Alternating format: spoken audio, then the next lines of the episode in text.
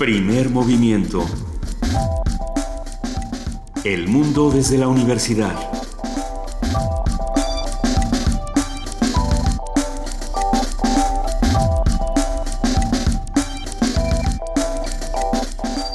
Son las 7 de la mañana con 4 minutos, ya estamos aquí en primer movimiento, estamos como todos los días bueno, no todos los días estoy yo, pero todos los días está Luisa Iglesias. todos los días está nuestra querida jefa de información, Juana Inés de ESA. Buenos días, Juana Inés. Tenemos muchísimo de qué hablar. Del asesinato, a manos de un policía, de un joven negro. Lo para, iba en el coche con su novia, lo paran.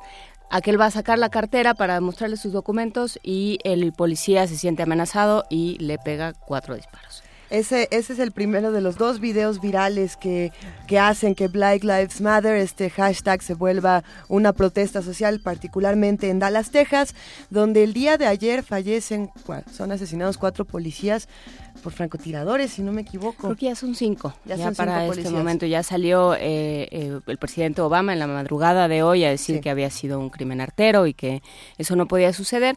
Pero bueno, lo cierto es que se han estado en, la, en, la, en las radiodifusoras estadounidenses, han estado poniendo eh, audios de los, las marchas de los, por los derechos civiles en los años 60 y sigue siendo el mismo discurso, sigue habiendo un miedo hacia el otro, esto de lo que hablamos una vez tras otra en este programa, el miedo al otro, el miedo al que es distinto y esa idea de más me vale cuidarme de, aquel porque no sé qué me va a hacer. Eh, así como las protestas sociales siguen siendo las mismas desde hace 50 años o más, yo me pregunto qué esperábamos exactamente en un país donde las armas son legales de esa manera y donde cualquiera podría eh, comprar una pistola en el Walmart. Este discurso de no más armas y no más violencia, eh, pues debe seguir hasta que termine una política como esta.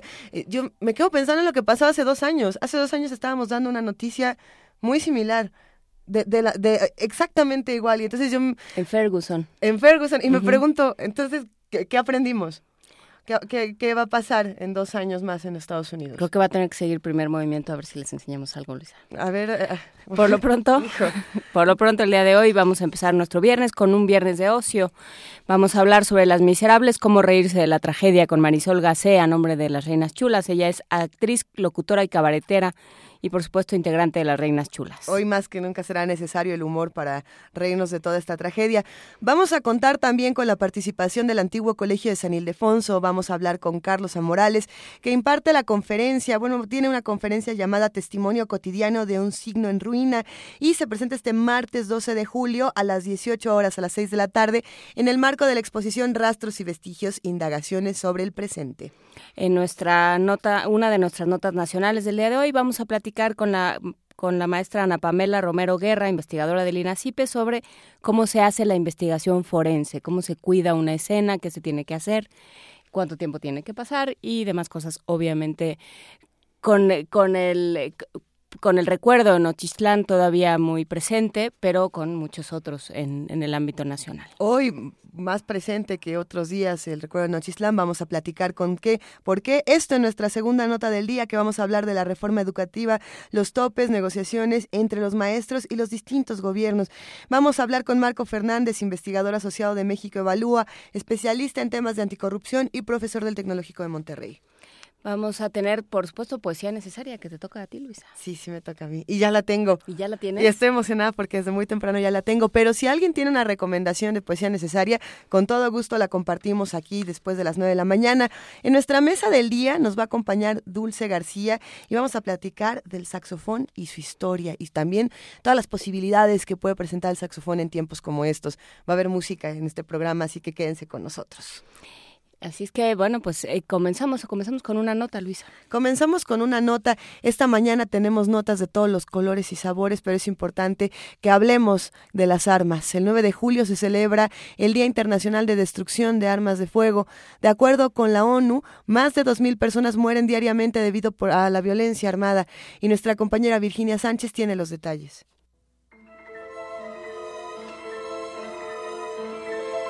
La biología moderna enfrenta varios retos. Uno de ellos es el entendimiento del control genético durante el desarrollo embrionario. Actualmente dispone de múltiples mecanismos para la manipulación del genoma de distintas especies animales, las cuales han sido utilizadas como modelos de embriogénesis Es el caso del pez cebra. También conocido como cebra danio, esta especie es originaria del sudeste asiático. Tiene parentesco con las carpas y los barbos. Es común verla en los acuarios, pero sobre todo se emplea en investigación científica. Sobre este vertebrado hablamos con la doctora Hilda María Lomelí Bujoli, investigadora del Instituto de Biotecnología de la UNAM. Los embriones son transparentes, se desarrolla de manera externa, a diferencia de los mamíferos, por ejemplo, que están dentro de la madre. Aquí uno puede seguir el desarrollo embrionario y son transparentes los embriones, de manera que puede observar la morfología y la puesta de embriones es muy numerosa, entonces cuenta con una población grande donde puede observar las diferencias morfológicas que se presenten, a diferencia de mamíferos. Además, la ventaja es que el pez cebra desde hace bastante tiempo se ensambló su genoma desde hace un par de años y se encontró que es bastante más parecido a su genoma al de humanos.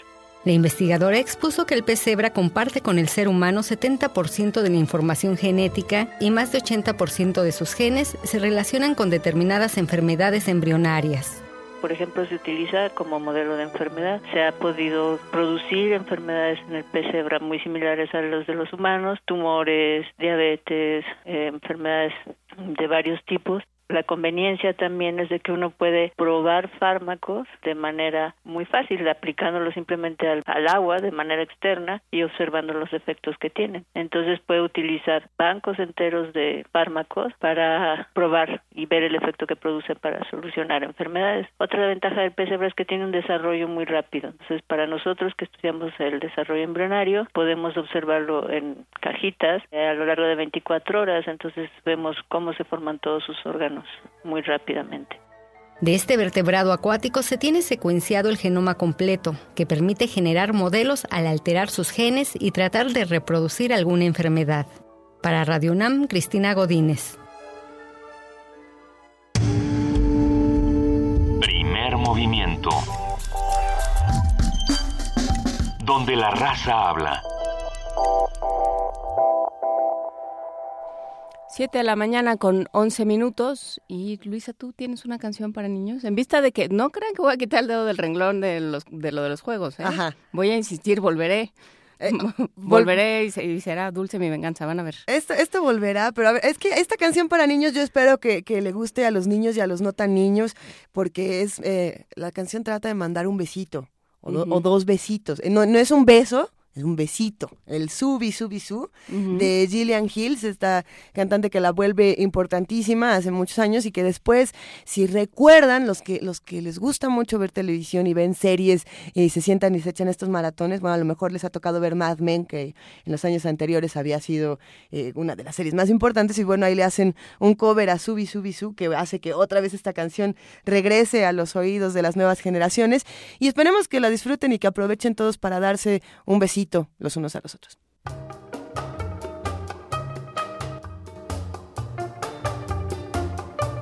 Zubi, zubi, zoo. Zubi, zubi, zoo.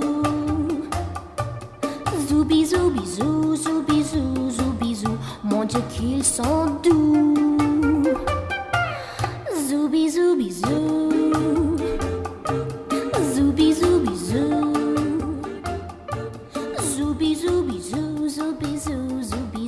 Le bruit des bisous.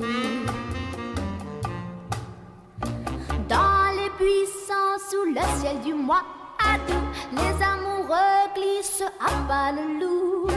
Comme les oiseaux,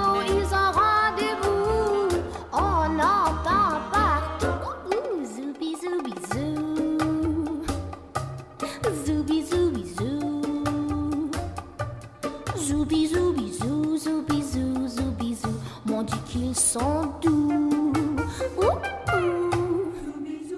Mais dites-moi, savez-vous ce que veut dire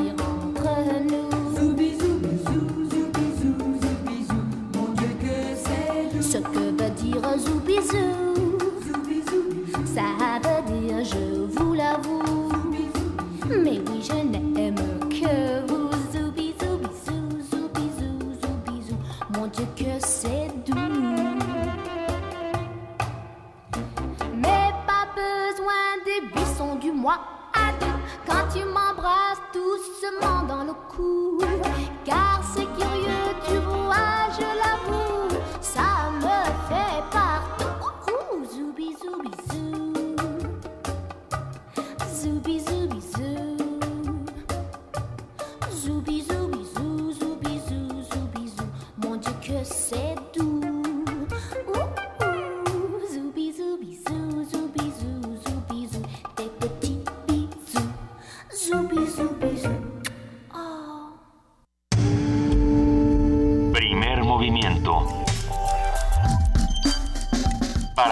Para afinar el día.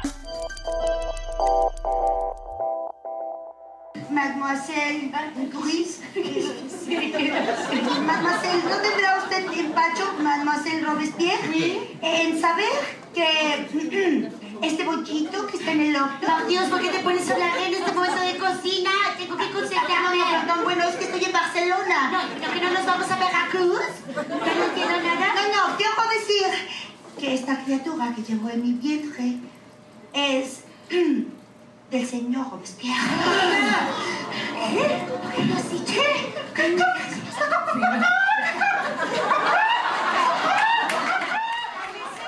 Están a punto de averiguar lo que está ocurriendo en el teatro en un momento más, pero la igualdad, la fraternidad y la libertad son temas que se cuestionan en la puesta en escena Las Miserables. Cuatro mujeres espías en la época de la Revolución Francesa descubren que ni ellas ni sus voces aparecen en la Carta Declaratoria del Hombre y del Ciudadano, porque comillas, es de los hombres y los ciudadanos, no de ellas. Las Miserables es una divertida obra interpretada por Las Reinas Chulas, una compañía de cabaret mexicano formada desde 1998 por las actrices Marisol Gacé, Cecilia Sotres y Ana Francis Moore. Ah, y Nora Huerta, por supuesto, profesionales egresadas del Centro Universitario de Teatro de la UNAM y del Foro de Teatro Contemporáneo. Sus espectáculos usan la ironía, la farsa y la música para criticar a la sociedad desde el humor, estimulando la reflexión sobre temas de actualidad. Y para ello platicaremos sobre la sátira y la importancia del humor para visibilizar y negociar los problemas sociales. Vamos a platicar con Marisol Gacé, ella es actriz, locutora y cabaretera, integrante de Las Reinas Chulas. ¿Cómo estás, Marisol? Buenos días. Hola, Luisa. Hola, Juana Inés. Buenos días. Eh, la verdad, gracias, gracias por el espacio y pues muy contenta para platicarles de, de la apuesta de las miserables, que la verdad es, es que es una apuesta muy divertida, muy, muy, eh, muy revolucionaria, como, como bien dijiste, tiene que ver con el asunto de la Carta Declaratoria del Hombre y del Ciudadano, pero tiene que ver también con, con México, el cabaret, pues, eh, de eso se nutre, pues, de la, de la nota del día, de, de la situación política que tenemos, eh, tenemos personajes de la vida política que también están eh, eh, inmiscuidos, ¿no? Tenemos este personajes que van a identificar muy, rápido eh, políticos y, y, bueno, es, es un espectáculo que les va, les va a gustar mucho. Marisol, cuéntanos algo. Eh, desde tu punto de vista, el humor eh, en el cabaret precisamente en nuestro país, eh, si pensamos que, que, la situación política es como un incendio impresionante, ¿qué sería el humor y el cabaret? ¿Sería un extintor o sería gasolina? Yo creo que es un pivote, yo creo que es este, el, el pivote de la olla express cuando sí. vivimos represión, o sea, acuérdate que el cabaret pues nace en, en, en la posguerra, nace sí. en Alemania, eh, underground, un, hundido porque están eh, en, en, plena guerra y tiene que haber un pivote donde la gente pueda reírse, donde la gente pueda criticar, hablar de lo que no le gusta, de lo que le duele, y a nosotros los mexicanos pues nos encanta reírnos de los de lo que nos duele nos encanta burlarnos de nosotros mismos. Acuérdate siempre que nos pasa una tragedia pues ya hay un chiste y es donde sale ahí la la, la pues el dolor. Y, y yo creo que la carpa la carpa mexicana pues es el, el, el gran regalo que México le hace al mundo en el asunto de la comedia de la risa no no hay no hay otro género igual que la carpa te sube alguien y te cuenta la nota te, es tu tu informador no tu gran periódico y te dice ay mira la nota de hoy es, se trata de no sé qué y yo además aderezo con mi punto de vista no sí. y, y nosotras agarramos un poquito de la carpa mexicana uh -huh. un poquito de del cabaret eh, berlinés lo unimos cantamos hacemos los espectáculos los escribimos Ahorita estamos otra vez, una vez más, este es nuestro cuarto espectáculo seguidito que hacemos con Fernanda Tapia, uh -huh, uh -huh. otra mujer maravillosa, eh, que ya, ya, el mundo dice, oye, ya es la quinta reina chula, ¿qué pasa, no? Uh -huh. Y porque es, bueno, Fernanda es una mujer muy muy este versátil, ¿no? Y es una conductora, pero también es actriz y también ha cantado y de repente está en comedia musical y de repente es psicóloga en la mañana y de repente está este vendiendo coches en, en los comerciales, en todos vendiendo coches y luego en la noche encuerada con el almohadazo, en fin. ¿no? Es una reina chula, sí, en efecto. Es una es una es una loca reina chula y que pues ya está con nosotras este este espectáculo lo bueno, ya lo escribimos las reinas chulas eh, y, evidentemente pues ella tenía una ya una parte importante y le dijimos oye pues claro que estrenas con nosotras y dijo sí cómo no y es un espectáculo donde además creo que que el chiste o lo padre de de, de las miserables y esta vez eh, de este espectáculo lo que tiene como como muy divertido y lo que de lo que hablamos mucho es del asunto de las mujeres en México. Hablamos mucho del hashtag mi primer acoso hablamos de cómo nos gustaría hacer una reforma eh, que tuviera que incluirnos. Hablamos de los derechos de hombres y mujeres y, y eso suena aburrido, ¿sabes? Es como, ¿a poco sí? Y no, la verdad es que nos salió muy chistoso. Uno pensaría, bueno, a lo mejor si van puras chavas se divierten. No, hay hombres que se han acercado a nosotros y que nos han dicho, está bueno, o sea, ya entendí, ¿no? ya entendí por qué están buscando ustedes tal cosa, o porque, claro, cuando uno dice los hombres y, y, no dice hombres y mujeres, ah, ya entendí, o sea, ya me gustó, ya, ya me, me, me quedó más claro. Porque ah, luego es muy difícil entender hasta la palabra feminismo que nos da tanto miedo, ¿no? Que uno, o sea, es tan sencillo como preguntarle a alguien, ¿tú quisieras que hombres y mujeres en el mismo puesto ganaran el mismo sueldo? Sí. Ah, bueno, eso es el feminismo. Ah, no, pues es que yo pensé que era el machismo al revés, ¿no? No, bueno, pues vamos a hablar, vamos a, a, a, este, a conocer la palabra, vamos a hablar de ella, vamos a quitarnos el miedo de, de decir que hombres y mujeres merecemos lo mismo y que no estamos en las mismas condiciones y que simplemente por el hecho de que tú ya naces hombre, pues tienes ciertos privilegios. Y de eso se trata hablar y ponernos de acuerdo, ¿no? Para eso es el cabaret, para eso es la risa, la noche, echarte un tequilita, echarte unas tapitas, un quesito y no sé, construir la, la noche a través de la risa y a través de, de la diversión. Y eh, a través... eh, vestuarios muy lindos, traemos un vestuario del siglo XVIII que son vestuarios, eh, ya sabes, de corte con, con, con, eh, bailamos un cancán, nos traemos unas peluconas así del tamaño de metro y medio. ya uno no puede dar las gracias decentemente, tiene que, o sea, en vez de dar las gracias así hacia frente, tienes que agacharte así, hasta, hasta femenina tienes que ser, hasta bonita tienes que ser. A ver, Marisol, eh, yo creo que es, es interesante esto que dices. Eh, a ver, ¿qué, ¿qué, hacemos con esto? Porque, porque no solo, no solo el humor pone las cosas, toma la realidad y se ríe, sino como dices, pone una agenda, ¿no? El, el arte a través de la sátira, a través de la representación escénica. Ayer leíamos un poema de un, de un poeta iraquí que decía, a mí no me tienen que liberar Irak, ¿no? Es mi casa. Entonces, que decía, quédense con su petróleo, no me importa, devuélvanme mi casa, ¿no? Entonces, bueno, la poesía, el arte, la representación escénica, todo eso también se convierte en una herramienta política y también se convierte en una forma de que, de que los ciudadanos, pensando en el, y las ciudadanas, pensando en el contexto del que estamos hablando, en, en este, no solo en la Revolución Francesa, sino en México 2016, eh, tengamos voz y tengamos forma de decir las cosas que queremos decir, ¿no? Y esas son conquistas que hemos ido ganando. ¿Qué pasa? ¿Qué, qué se sentaron ustedes y dijeron queremos decir qué? Pues mire, es muy chistoso cómo trabajamos las reinas chulas, porque de repente hay eh, un tema que nos brota, ¿no? De, de, la lluvia de ideas. Pero yo creo que ahora sí queríamos hacer un show que hablara de, de, de derechos, de derechos humanos.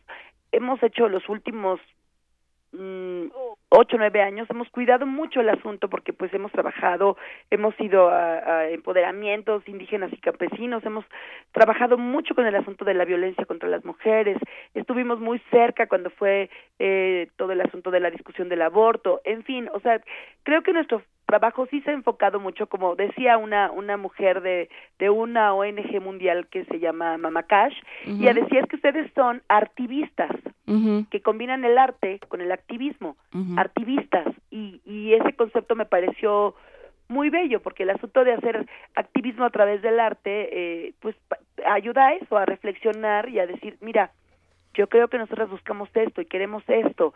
Y el feminismo, que bueno, por supuesto que las cuatro gritamos y decimos, ¡eh, somos feministas y nos gusta el camino por el que vamos, que tiene que, que, ver con la igualdad, que tiene que ver con la equidad, y claro, y el cabaret, y además a partir de la risa.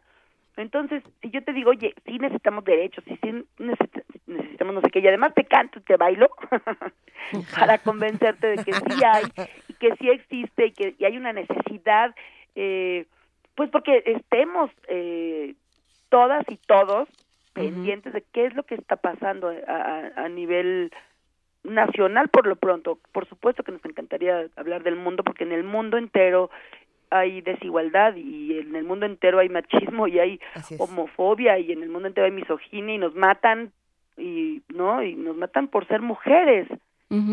Por simplemente por ser mujeres y porque se puede matarnos no y creo que esa esa mm, hay que hacer esa notoriedad todo el tiempo, ¿no? Hay que verlo y decir, bueno, el, un día un chavo nos decía, es que yo pensé que el feminismo pues era machismo. No, espérame, pues ¿cómo crees? O sea, ¿cuándo habéis visto a una feminista que, que mate, o como dicen ahora, esta modita de las feminazis, ¿no? Pues no, los nazis mataron a millones de judíos y ¿cuándo has visto que una mujer feminista mate a un hombre por ser hombre? ¿Y cuántos hombres machistas han matado a una mujer por ser mujer? Miles. Miles. Déjame decirte, Marisol, yo, yo conozco a, más de un hombre feminista y a más de una mujer feminista que estarían eh, dispuestos a, asomarse por un pequeño orificio para observar cómo trabajan las reinas chulas en su taller secreto y cómo construyen guiones como estos, sin duda. Pero yo me quedo pensando en esto que mencionabas del hashtag mi primer acoso y me acordé de otro que era el hashtag ropa sucia que en el que se denunciaban los acosos de los intelectuales misóginos a las mujeres y a, otros hombres, no solamente eh, entre, entre mujeres. Pero me llama mucho la atención pensar que estos hashtags no, no estaban cargados de sentido del humor. Al contrario, eran durísimos y eran desde el enojo desde el enojo y también desde un dolor profundo de la infancia profundo de muchísimas cosas y yo pienso en, en cómo el humor se ha eh, digamos, cómo ha surgido en redes sociales en los últimos meses, en los últimos años, con diferentes herramientas como han sido los memes, como han sido los, los hashtags, y, bueno, cómo se relacionan con temas tan duros como estos, y cómo ese humor que se desarrolla en redes sociales eh, empata con el humor que se desarrolla en el escenario, que... que es único y que está vivo y que además es irrepetible. Un tweet lo puedes guardar una semana y lo puedes fijar en tu perfil. Una, una función no. Este, en cuanto pasó, pasó.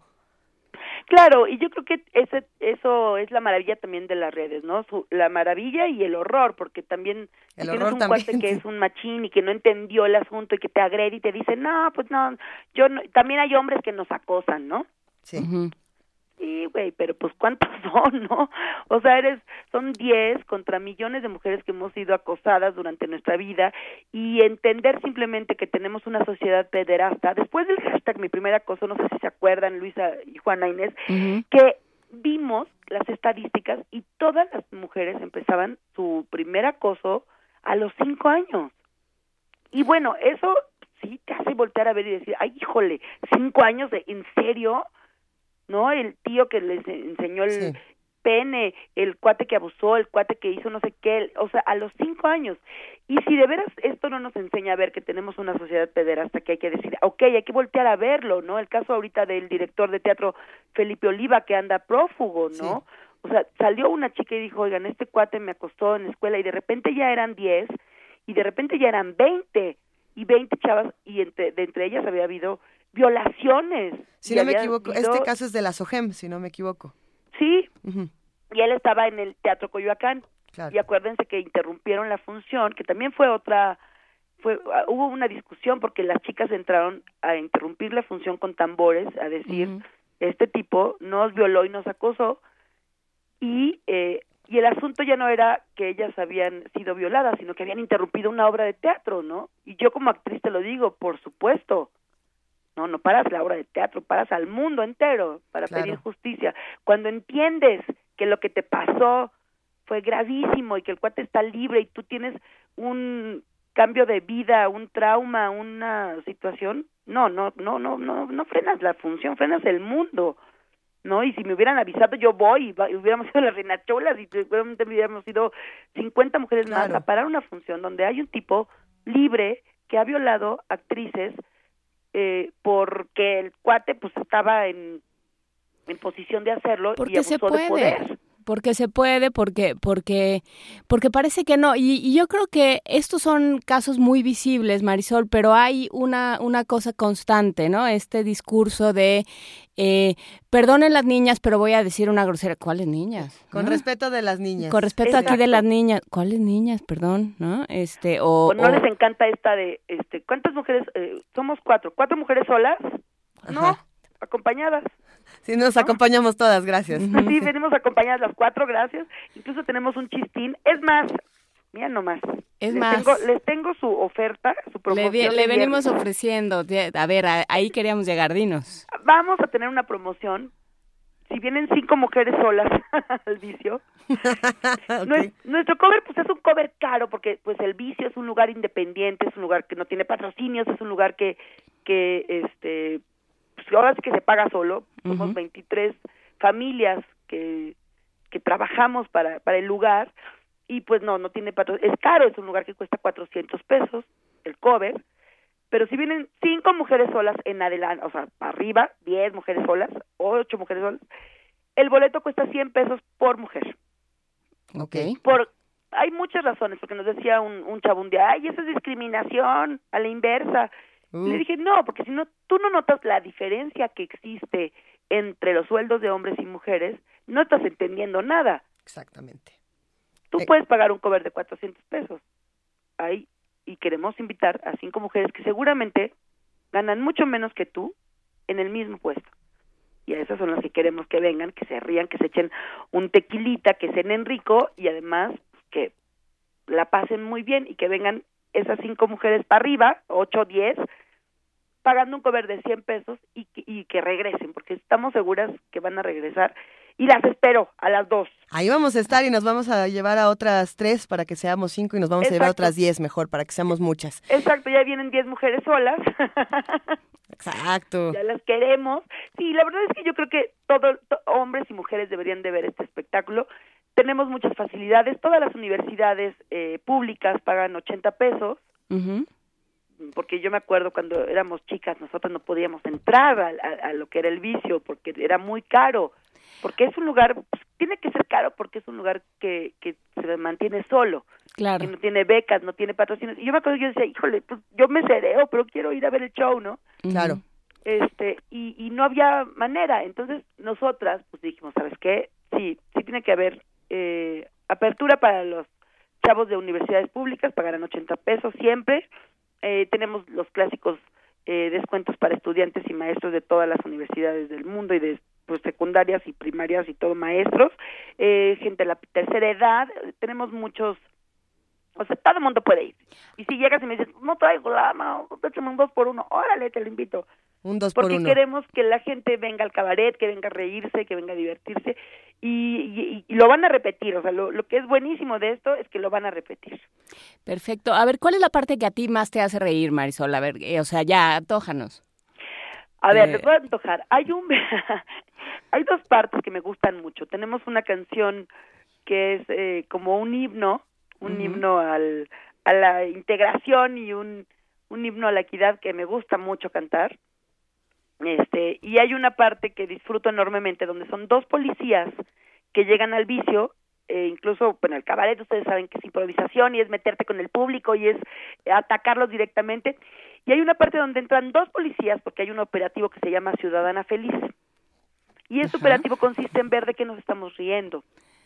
Y, y entonces llegan estos policías, platican un poco con la gente, la gente contesta, si no, pues este, pues a mí no sé, no sé cuáles chistes son buenos o cuáles malos, y empezamos a ver videos con los chistes de la tele. Ok. chistes brutales.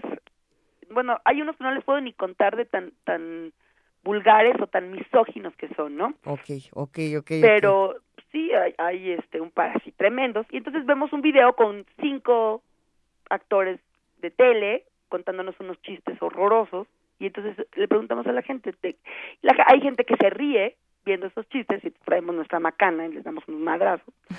Toma, ¿qué te estás riendo? ¿No? Y entonces le explicamos al cuate así, mira, te estás riendo porque está diciendo el chiste que nosotros somos solo objetos, solo buenotas. Y entonces hacen, tú ves, es, es increíble. A mí lo que me encanta de ese sketch es que si ves un antes y un después. O sea, el antes es, ah, me río porque claro, la, eh, hay un chiste que dice, este, si tu hijo no comió, este, tiene, está la, es un chiste, ¿eh? A mí no me da gracia. No te preocupes, Marisol, no te preocupes. a mí no me da gracia, pero se lo voy a contar. Pero dice, si tu hijo no ha comido la sopa y, y tu hijo no ha, este, no tiene puesto bien el suéter y no te ha hecho, no te ha planchado la comida, quiere decir que tiene la cadena de, demasiado corta, ¿no? Hay que alargársela. Y la gente se ríe. Y la gente se ríe. claro, hay que soltarle la cuerda, ¿no? Y nosotros preguntamos qué es lo divertido, ¿no? que hay que soltar la cuerda, que la, ella es una esclava, que solo sirve para la casa, que no puede salir, ¿no? O sea, y entonces la gente empieza a reírse con nosotros de, ah, mira, sí es cierto, no está padre el chiste, ¿no? Y, y con, son cinco o seis y paramos el video, ¿no? Y entonces estos policías dicen, a ver, ¿cuál fue? ¿De qué nos estamos riendo? Pues somos unas policías que venimos a explicarles que esto ya no está padre. ¿Por qué? Pues por esto y por esto y por los feminicidios y porque no sé qué. ¿Alguna pregunta? No. Bueno, vamos a, eh, con nuestro material didáctico, regresemos otra vez. Y entonces nos vamos otra vez al video. Y vemos otros cinco chistes, todavía más fuertes. Y no hay una sola risa después. A mí eso me parece fantástico. No, bueno, si ya les pegaste la primera vez, pues es muy pavloviano. Seguro ya no se van a reír. No, bueno, y no creas que es un golpecito. entonces yo les digo, bueno, pues como el Bester Gordillo nos educó, les voy a dar galletita o madrazo, ya no hay de otra. Eso, eso... que no se ríen, en la segunda parte les toca su galletita. Oye, pero eso está bien interesante, Marisol. ¿Cuáles son los límites del cabaret ya para ir a este redondeando esta conversación? A mí siempre me ha aterrorizado, pero a la vez fascinado ir a, al vicio precisamente porque no sabes qué va a ocurrir. Entonces a veces dices, ay, no me quiero sentar por aquí porque no sé si se me van a acercar y me van a agarrar. algo me van a decir, ya lo hice mal, ya de entrada ya me senté aquí, algo me va a pasar. Y uno siempre va con este como nervio, ansiedad, placer culposo, no, no estás muy seguro de qué es. Pero ¿cuáles son los límites en el cabaret para los que, las que ya se quieren ir para allá? Pues mira, yo creo que no hay límites. El límite o la, o la autocensura se la pone una. Yo creo que no hay límite y puedes hablar de lo que quieras. Eh, a las Reinas Chulas pues nos ha gustado el asunto de hablar de la equidad, de la violencia de género, pero acompañado siempre también del humor. Eh, hicimos un espectáculo que se llamaba Doce Dioses en Pugna, que estaba Fernando Rivera Calderón, y él decía, claro, o sea, eh, su, que su humor además es, es, es muy distinto, pero además muy Mm, compagina mucho con el humor de las reinas chulas, ¿no? Y, y él nos decía, por supuesto, o sea, podemos hacer todo lo que queramos, ¿no? Y éramos Mahoma, Buda y Jesús, bajando a México diciendo, la verdad, ustedes están en el infierno. O sea, más les vale creer o creer, y de aquí nos agarramos a ver quién va a irse con quién y quién va a irse con no sé quién. Y entonces, pues claro, era hablar de la religión de las masas y también de una religión machina, este, no las tres religiones también sean opuesto al, crecimiento de las mujeres, ¿no? Que eso también dices, oye, en la torre, pues es que pues sí hay que hablar de eso, chin. Pero era un, show tan divertido y tan lleno de tantas eh, cositas y babosadas y, y que la gente salía feliz, ¿no? Como sin querer tocábamos también los puntos que hablaban de, de, la mujer, sin querer. Este show no, Las Miserables sí habla abiertamente de no tenemos equidad, nos falta igualdad y vamos a buscarle, vamos a hacer una carta juntos y juntas, vamos a escribirla de nuevo, vamos a, a, mm, a ver que si dices niñas y niños no te pasa nada, ¿no? No te, no te vas a, no, no, no te tardas más de un segundo, si incluyes también a las niñas, si en vez de decir los hombres somos así, las personas, en fin, o sea, son como pequeños ejemplos que, que, que son tan fáciles de recurrir y que si das la vuelta al asunto de ay, si yo digo este, los hombres, estoy incluyendo hombres y mujeres, si, si dejas un poquito ese pensamiento y dices, bueno, ahora le va, voy a decir hombres y mujeres, y haces la inclusión, es un cambio tremendo. Claro, porque se empieza por el lenguaje. Bueno, si dices el día del niño y de la niña, no te va a pasar nada, y estás hablando que hay niños y que hay niñas. Y es un segundo más que te toma. Si eres un poco afable a eso y lo puedes ver y lo puedes considerar. Y, si te das cuenta que, que naciste hombre y que tienes todos los privilegios de la mano volteando a verlo solo por nacer y las mujeres no, tenemos un déficit de, mu de muchísimos años y si eres afable con ese cambio, el mundo va a cambiar, el mundo va a decir, ah, ok, claro, claro, tenemos las mismas capacidades, sí, claro, pues, Ay, pero pues gracias a las reinas. Ah, chinga, ¿cómo no? Mira, ahorita, ¿Cómo no? ahorita voy por mi carrito con llantitas y vas a ver cómo lo traigo. ¿no? Pues yo, yo sí pienso que gracias a las reinas chulas muchas de estas barreras se han eh, quebrado y hemos conocido que el humor y esta carcajada sí es una de las herramientas más poderosas para visibilizar muchos conflictos y para replantear la realidad que estamos viviendo en el país, Marisol. Para nosotros ha sido un verdadero placer platicar contigo. Tenemos aquí unos regalitos. Tenemos cinco pases, eh, dos por uno para hoy viernes en el vicio. Eh, acuérdense que es Hoy es a las diez y media en el Vicio Madrid 13 Coyoacán. Vamos a dar cinco pases dobles por teléfono a las cinco primeras personas. Uh, de, sí, dos por uno. Dos, dos por uno, perdón. Uh -huh. Cinco dos por uno por teléfono a las cinco primeras personas que llamen y le digan a Vania que quieren reinas chulas. ¡Ay, qué padre! Muchas gracias. No, hombre, gracias a ustedes. Inés. De verdad ha sido un placer platicar con ustedes, hablar. Y además, bueno, algo muy importante, sí necesitamos que vengan, uh -huh. que se sienten, que se echen unas chelas. Eso. Que se, Nosotros también. Porque además, bueno, ustedes, o sea, la prensa, la, la, las amigas periodistas, somos somos las aliadas, pues, ¿no? Porque es un lugar que se necesita eh, manifestar, se necesita conocer que existe. Y, y me parece que nada mejor como como la misma prensa que venga y diga, ah, está, está buenísima, o, o no me gustó esto, ¿no? Y, y el diálogo, ¿no? Y la ciudadanización, que es ahorita lo que, pues yo creo que es la única solución que tenemos en el, en el país con la situación horrible que tenemos, ¿no? Eh, hacernos ciudadanas, hacernos ciudadanos, ver que nos falta, exigirlo, pedirlo a nuestros políticos, eh, me parece que eso es importantísimo y solo claro. va a suceder si nos aliamos. Y, y esto es una alianza, bueno, que vengan mujeres a ver el espectáculo, que vengan hombres también que quieran ver un espectáculo que habla de, de la disidencia, que habla del, del humor, de la política, en fin. Y yo les agradezco muchísimo a las dos que me hayan dado este espacio para, para dar a conocer eh, el show de las miserables. Estamos Fernanda Tapia y las Reinas Chulas. Tenemos tweet, Twitter, tenemos Facebook, estamos como arroba las Reinas Chulas, arroba el Vicio Teatro, estamos en Facebook como el Vicio o las Reinas y cada una de las chulas tenemos nuestro Twitter, estamos en Madrid 13, en Coyoacán, y vénganse a divertir, vénganse a reír un rato, tenemos una programación increíble que está en, el, en la página, elvicio.com.mx, viene nuestro Festival Internacional de Cabaret del 18 al 31 de agosto, que estamos, bueno, llevamos ya un año, no saben lo que viene, va a ser una locura. Lo será, sin duda. Va a ser sí, una sí. locura. Vienen este, cinco países invitados, tendremos más de 150 artistas haciendo el cabaret, la fiesta cabaretera del año. Yo estrenaré un show el 25 de agosto que se llama Te Amo, el musical. Hablando del amor romántico, ¿no? Del, del, del amor romántico, de los celos, del horror, del, de los quiebres. En fin, tenemos fiesta cabaretera para rato y, y pues hay que, como de, nos dijo Elena Poniatowska que el día que abrimos el, el vicio, ¿no? El, el vicio es un lugar que la sociedad tiene que mantener, porque es un espacio de resistencia cultural, porque es un espacio libre. Y entonces sí, banda, cáiganle al vicio. Se van a empedar con conciencia ciudadana, Perfecto. se van a divertir, van a están sosteniendo un un espacio de resistencia y de resistencia creativa y hay muchos shows ahorita que, que les van a hacer reír y les van a hacer pasar un rato muy padre. Pues queda hecha la invitación. Muchísimas gracias Marisol Gacé y nos vamos con una canción de Una Reina Chula. Eso es todo. Muchas gracias, Luisa. Muchas gracias, Juan Inés. Un abrazote, Marisol. Les mando un beso a las dos y las espero, ¿eh? No me vayan a fallar. Órale, nos vemos a las diez y media de la noche por allá. Y mientras eso sucede, mientras anochece, porque apenas está amaneciendo, un abrazote a todas las reinas chulas y esto es El Protoplasma de Regina Orozco.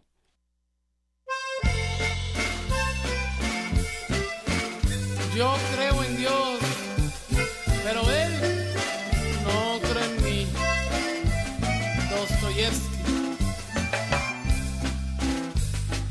voy a arrancar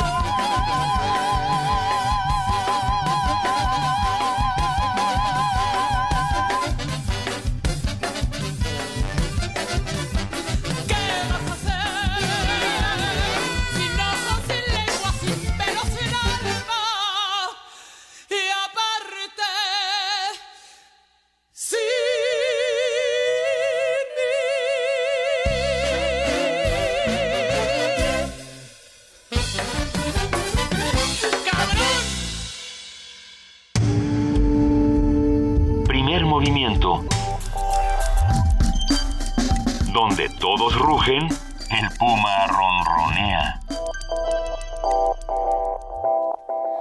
7.48 de la mañana, esto fue Regina Orozco con el protoplasma y para escuchar otra forma de ver a las mujeres. Para escuchar otra forma de ver a las mujeres, escuchemos ahora la voz de Juan José Arreola. En descargacultura.unam.mx podrán encontrar todas sus narraciones de confabulario, pero nosotros vamos a transmitir en este momento La Mujer Amaestrada y esperamos que lo disfruten.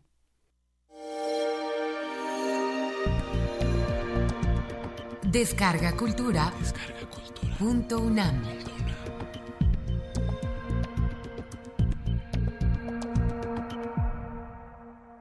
Una mujer amaestrada.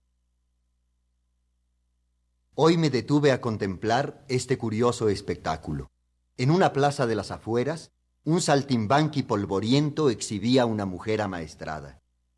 Aunque la función se daba a ras del suelo y en plena calle, el hombre concedía la mayor importancia al círculo de tiza previamente trazado, según él, con permiso de las autoridades. Una y otra vez hizo retroceder a los espectadores que rebasaban los límites de esa pista improvisada. La cadena que iba de su mano izquierda al cuello de la mujer no pasaba de ser un símbolo, ya que el menor esfuerzo habría bastado para romperla. Mucho más impresionante resultaba el látigo de seda floja que el saltimbanqui sacudía por los aires sin lograr un chasquido. Un pequeño monstruo de edad indefinida completaba el elenco. Golpeando su tamboril, daba fondo musical a los actos de la mujer, que se reducían a caminar en posición erecta, a salvar algunos obstáculos de papel y a resolver cuestiones de aritmética elemental. Cada vez que una moneda rodaba por el suelo, había un breve paréntesis teatral a cargo del público. Besos, ordenaba el saltimbanqui. No, a ese no, al caballero que arrojó la moneda. La mujer no acertaba y una media docena de individuos se dejaban besar con los pelos de punta entre risas y aplausos. Un guardia se acercó diciendo que aquello estaba prohibido. El responsable le tendió un papel mugriento con sellos oficiales y el policía se fue malhumorado encogiéndose de hombros. A decir verdad, las gracias de la mujer no eran cosa del otro mundo, pero acusaban una paciencia infinita, francamente anormal, por parte del hombre. Y el público sabe agradecer siempre tales esfuerzos. Paga por ver una pulga vestida y no tanto por la belleza del traje, sino por el trabajo que ha costado ponérselo. Yo mismo me he quedado largo rato viendo con admiración a un inválido que hacía con los pies lo que muy pocos podrían hacer con las manos. Guiado por un ciego impulso de solidaridad, desatendí a la mujer y puse toda mi atención en el hombre. No cabe duda de que el tipo sufría. Mientras más difíciles eran las suertes, más trabajo le costaba disimular y reír. Cada vez que ella cometía una torpeza, el hombre temblaba angustiado. Yo comprendí que la mujer no le era del todo indiferente y que se había encariñado con ella, tal vez en los años de su tedioso aprendizaje. Entre ambos existía una relación íntima y degradante, que iba más allá del domador y la fiera. Quien profundice en ella llegará indudablemente a una conclusión obscena. El público, inocente por naturaleza, no se da cuenta de nada y pierde los pormenores que saltan a la vista del observador destacado. Admira al autor de un prodigio, pero no le importan sus dolores de cabeza ni los detalles monstruosos que puede haber en su vida privada. Se atiene simplemente a los resultados y cuando se le da gusto no escatima su aplauso. Lo único que yo puedo decir con certeza es que el saltimbanqui, a juzgar por sus reacciones, se sentía orgulloso y culpable. Evidentemente, nadie podría negarle el mérito de haber amaestrado a la mujer, pero nadie tampoco podría atenuar la idea de su propia vileza. En este punto de mi meditación, la mujer daba vueltas de carnero sobre una angosta alfombra de terciopelo desvaído. El guardián del orden público se acercó nuevamente a hostilizar al saltimbanqui. Según él, estábamos entorpeciendo la circulación, el ritmo casi de la vida normal. Una mujer amaestrada, váyanse todos ustedes al circo. El acusado respondió otra vez con argumentos de papel sucio que el policía leyó de lejos con asco. La mujer, entre tanto, recogía monedas en su gorra de lentejuela. Algunos héroes se dejaban besar, otros se apartaban modestamente entre dignos y avergonzados. El representante de las autoridades se fue para siempre mediante la suscripción popular de un soborno. El saltimbanqui, fingiendo la mayor felicidad, ordenó al enano del tamboril que tocara un ritmo tropical. La mujer, que estaba preparándose para un número matemático, sacudía como pandero el ábaco de colores.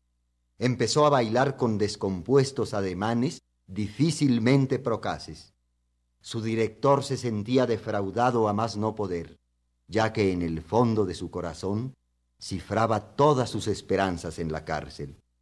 Abatido y furioso, increpaba la lentitud de la bailarina con adjetivos sangrientos. El público empezó a contagiarse de su falso entusiasmo, y quién más, quién menos, todos batían palmas y meneaban el cuerpo. Para completar el efecto, y queriendo sacar de la situación el mayor partido posible, el hombre se puso a golpear a la mujer con su látigo de mentiras. Entonces me di cuenta del error que yo estaba cometiendo. Puse mis ojos en ella, sencillamente, como todos los demás. Dejé de mirarlo a él cualquiera que fuese su tragedia. En ese momento, Las lágrimas surcaban su rostro enharinado. Resuelto a desmentir ante todos mis ideas de compasión y de crítica, buscando en vano con los ojos la venia del saltimbanqui, y antes de que otro arrepentido me tomara la delantera, salté por encima de la línea de tiza al círculo de contorsiones y cabriolas. Asusado por su padre, el enano del tamboril dio rienda suelta a su instrumento en un crescendo de percusiones increíbles. Alentada por tan espontánea compañía, la mujer se superó a sí misma y obtuvo un éxito estruendoso. Yo acompasé mi ritmo con el suyo y no perdí pie ni pisada de aquel improvisado movimiento perpetuo hasta que el niño dejó de tocar. Como actitud final, nada me pareció mejor que caer bruscamente de rodillas.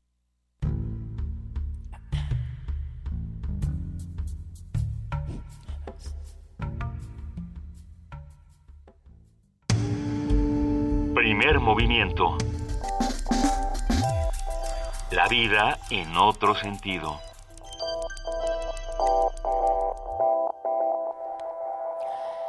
...7.56 de la mañana... ...uno de los, de los francotiradores... Eh, que, que, estuvo en Dallas... En la, en la noche de ayer, en este, en este asesinato de policías durante el, el meeting, dice que actuó solo. Pero bueno, pues habrá que ver si, si eso es tan cierto. Vamos a otra nota.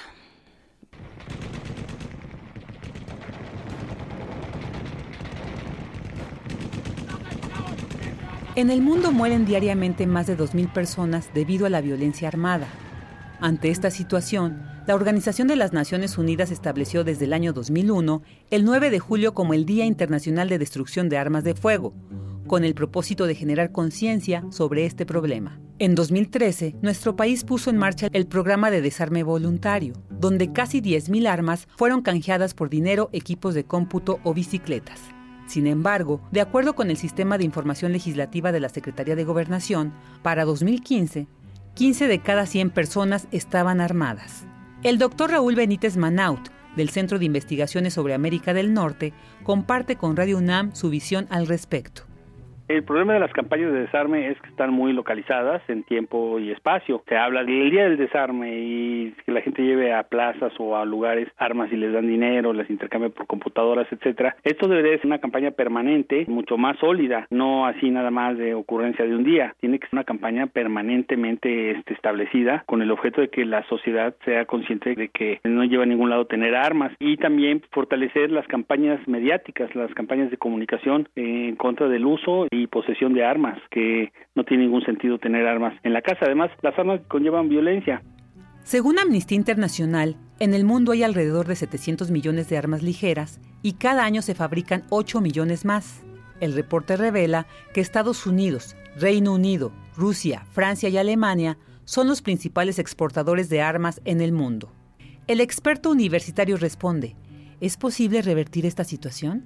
Sí, sí se podría vivir sin armas. El tema es que tiene que haber compromisos muy serios de que nadie fabrique armas de forma ilegal o clandestina, ¿no? Lo ideal es vivir sin armas y que el dinero que se gastan los gobiernos en fabricación de armas y las empresas privadas en fabricación de armas y la gente que consume esas armas pues lo dediquen a otra a otros fines, fines más pacíficos, fines más sociales. Pero eso es una utopía. Eso todavía yo creo que estamos muy lejos de eso. De hecho, pues se han incrementado la naturaleza de muchos conflictos Históricamente, el uso de armas ha provocado la pérdida de millones de vidas humanas, así como violaciones sistemáticas de los derechos humanos. Entonces, ¿no sería deseable revalorar la palabra para resolver los conflictos? Para Radio UNAM, Virginia Sánchez. Primer movimiento. Donde la raza habla.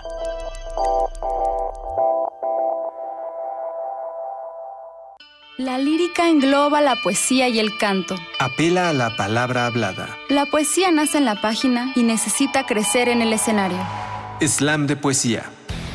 Únete a estas sesiones de arte verbal todos los miércoles de agosto a partir de las 20 horas en la sala Julián Carrillo de Radio UNAM. Adolfo Prito 133, Colonia del Valle. Recuerda, la entrada es libre. ¿Preguntas qué es poesía? Poesía es todo lo que oyes. Radio UNAM invita.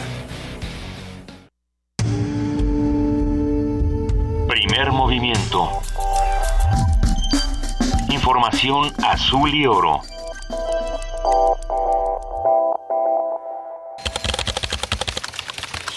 informativo. La UNAM. El Instituto de Fisiología Celular de la UNAM trabaja en el desarrollo de software y hardware para apoyar terapias en pacientes con discapacidad física por daños neurológicos. Ana María Escalante, responsable del Laboratorio de Investigación y Desarrollo de Aplicaciones Interactivas para la Neurorehabilitación, explicó que el surgimiento de nuevas tecnologías abre un universo de posibilidades para enriquecer las terapias. El taller de creación literaria El Vagón, creado en el CCH Sur en 2008, ha cambiado la vida de más de 200 alumnos de bachillerato. Álvaro José Lerzundi Gómez, académico de esa entidad, dijo que este modelo se ha replicado en los demás planteles del Colegio de Ciencias y Humanidades y ha tenido acercamientos con profesores y escritores de Colombia y Cuba. Nacional. Maestros y pobladores de Nochistlán, Oaxaca, exigieron una disculpa pública al gobierno federal. Jerónimo Martínez, secretario de Asuntos Jurídicos del Magisterio, también pidió que la Comisión Interamericana de Derechos Humanos intervenga para que investigue el enfrentamiento del 19 de junio. Exigimos total castigo a los culpables. De la misma manera, si tienen, si tienen esa dignidad, le exigimos que pidan esa disculpa pública y que digan la verdad para que esto se haga justicia. El coordinador del Partido de la Revolución Democrática, Francisco Martínez Neri, anunció la instalación de una mesa de trabajo con la CENTE para elaborar una iniciativa que modifique la reforma educativa. La primera reunión de trabajo se realizará el próximo miércoles a las 3 de la tarde en el Senado. En Chiapas, la Asamblea de la CENTE determinó levantar este viernes los bloqueos carreteros y de puentes internacionales. La medida, según los docentes, es para reorganizar la lucha magisterial. El Ejército Zapatista de Liberación Nacional anunció que entregará este fin de semana 10 toneladas de víveres a la Coordinadora Nacional de Trabajadores de la Educación. A través de un comunicado precisó que lo recaudado tiene un valor estimado de 290 mil pesos. Tras la renuncia de Manlio Fabio Beltrones, se prepara la convocatoria de registro de aspirantes para la dirigencia nacional del PRI, anunció Carolina Monroy del Mazo, presidenta en funciones del Comité Ejecutivo Nacional del partido. En tanto, la virtual postulación única de Enrique Ochoa Reza, actual director de la Comisión Federal de Electricidad, desató polémica sobre su militancia partidista. Ricardo Anaya, dirigente nacional del PAN, exigió al gobierno federal intervenir para remover de su cargo al gobernador de Veracruz, Javier Duarte. Nuestra exigencia es clarísima se tiene que hacer justicia. Tienen que devolver lo que se han robado y quienes cometieron actos graves de corrupción tienen que ir a la cárcel. El tema también fue abordado por Miguel Ángel Yunes, gobernador electo de Veracruz. Omisión reiterada es impunidad y es complicidad manifiesta. No puede ser que la Procuraduría General de la República, teniendo en sus manos múltiples denuncias, permita que el gobernador de Veracruz se siga burlando de la Auditoría Superior de la Federación. Concretamente le respondo, la solicitud formal está presentada. Solo falta que el gobierno federal tome la decisión de cumplir con su responsabilidad. Ante la muerte del gorila Bantú en el zoológico de Chapultepec durante su traslado a Guadalajara donde se pretendía aparearlo con dos hembras, fue abierta una investigación. Al parecer, el deceso se originó por un paro respiratorio por una sobredosis en la anestesia. Economía y finanzas. El dólar se cotiza a la venta en 19 pesos con 2 centavos y a la compra en 18 pesos con 34 centavos. Internacional.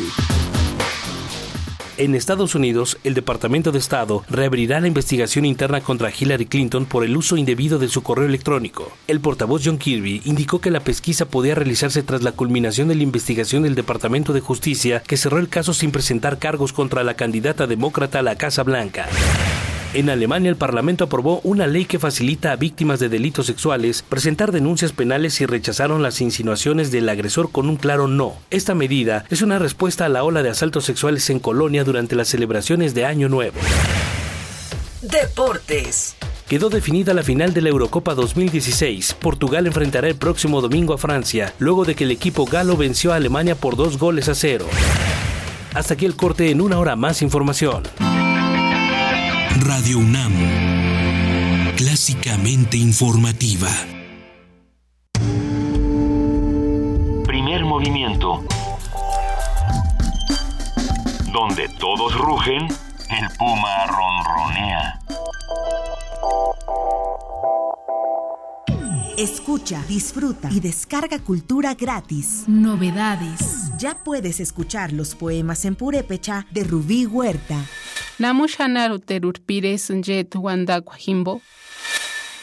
Estrenos. Descarga el poema Nunca.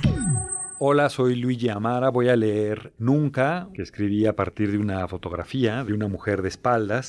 Todo esto y más en www.descargacultura.unam.mx. El Partido del Trabajo, más vivo que nunca. Así quedó de manifiesto con la confianza depositada por el pueblo de México a las candidatas y candidatos en estados, distritos y municipios del país. Gracias a la seguridad de tu voto, el PT crece y se fortalece. A cumplir nuestro compromiso con México, seguiremos siendo la oposición que el pueblo exige. No te vamos a fallar. Partido del Trabajo, orgullosamente de izquierda. Estas vacaciones, no te quedes en casa. Del 4 al 24 de julio, visita los museos de la UNAM. El MUAC, el Centro Cultural Universitario Tlatelolco y el antiguo Colegio de San Ildefonso tienen sorpresas para ti. Entra a www.cultura.unam.mx y conoce las actividades para este verano. Diviértete y aprende. Cultura UNAM.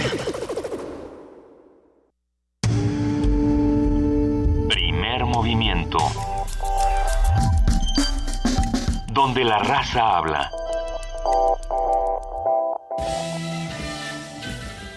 Radio UNAM. Joyas de nuestra fonoteca.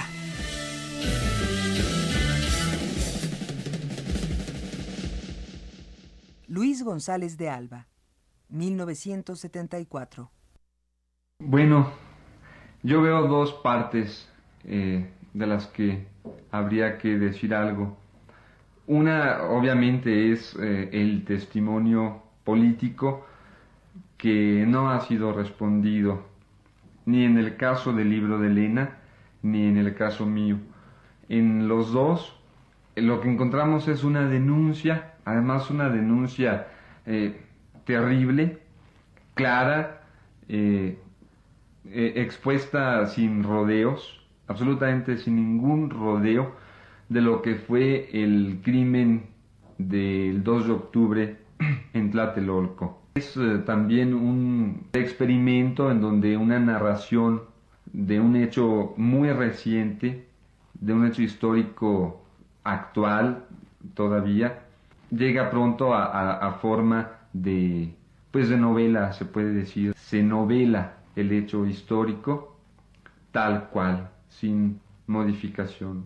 Yo creo que no se puede hablar nada más después de, de, eso. O sea, con eso terminó el movimiento de 68 y lo que haya, lo, lo, que haya después ya serán otras cosas. Pero con el 2 de octubre yo creo que se acaba.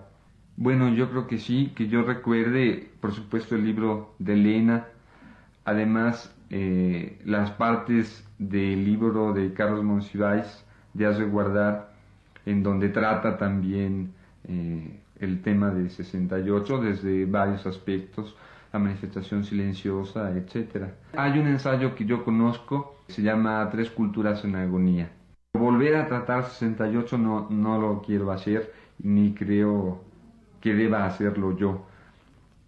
Todavía que otra gente se ponga a estudiarlo, se ponga a analizar, en fin, pues es, es necesario además, ¿no? Pero, pero yo, lo que yo pueda hacer, yo creo que está agotado. Rumbo al 80 aniversario. Radio UNAM. Primer movimiento. Donde la raza habla. Ocho. Son las 8 de la mañana con 9 minutos y estamos arrancando con esta segunda hora de primer movimiento. Estamos con Inés de Esa y Luisa Iglesias, listas para platicar con nuestros amigos del antiguo colegio de San Ildefonso.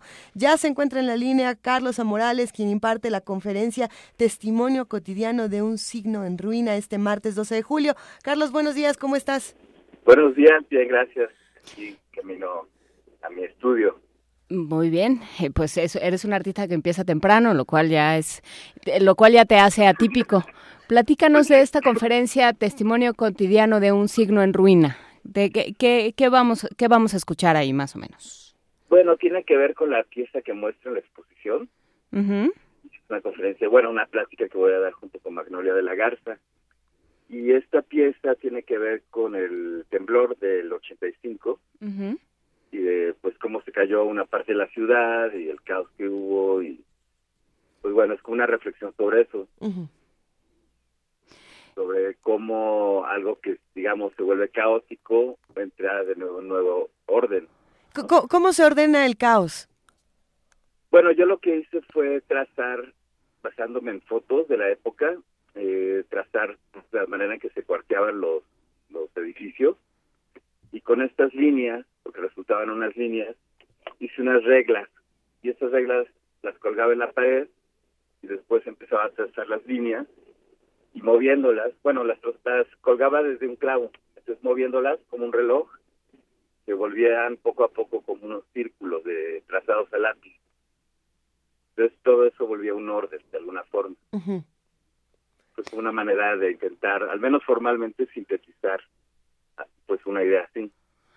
O sea, del movimiento, de este movimiento aparentemente caótico y que, y que genera destrucción, también se construye otra cosa y también se, se ordena eh, pues el universo de otra forma. Sí, bueno, es lo que sucedió en gran medida en la sociedad mexicana, ¿no? Que a partir de ese momento, pues tuvo un cambio muy fuerte.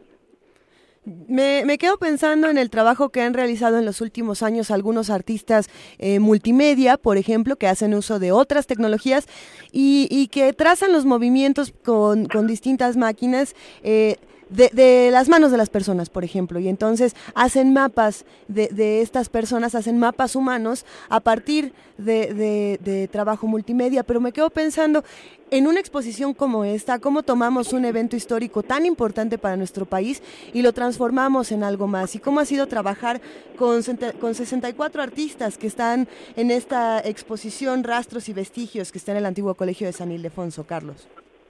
Eh, pues bueno, es que bueno, en realidad yo no trabajé con ellos. Claro, bueno, formar parte de, de, este trabajo. Sí. bueno, pues es una exposición que muestra en gran medida este, mi generación, ¿no? Entonces muchos artistas los conozco.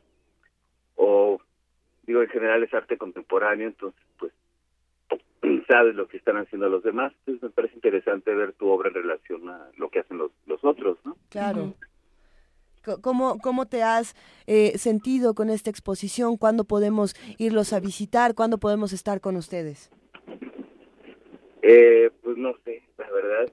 Ah, me he sentido muy bien, pero este, no sé, creo que me imagino que cierran los lunes, están abiertos martes a domingo. Muy bien. Pero la verdad no sé bien los horarios. Eh, nosotros sí conocemos los horarios del antiguo colegio de San Ildefonso, como bien mencionas. También hay visitas nocturnas a este museo y es muy interesante poder visitar la página sanildefonso.org.mx, si no me equivoco la vamos a compartir en nuestras redes sociales, donde podemos conocer más de lo que se está haciendo para rastros y vestigios, indagaciones sobre el presente. Estamos esperando con ansias esta conferencia Testimonio cotidiano de un signo en ruina el martes 12 de julio a las 6 de la tarde.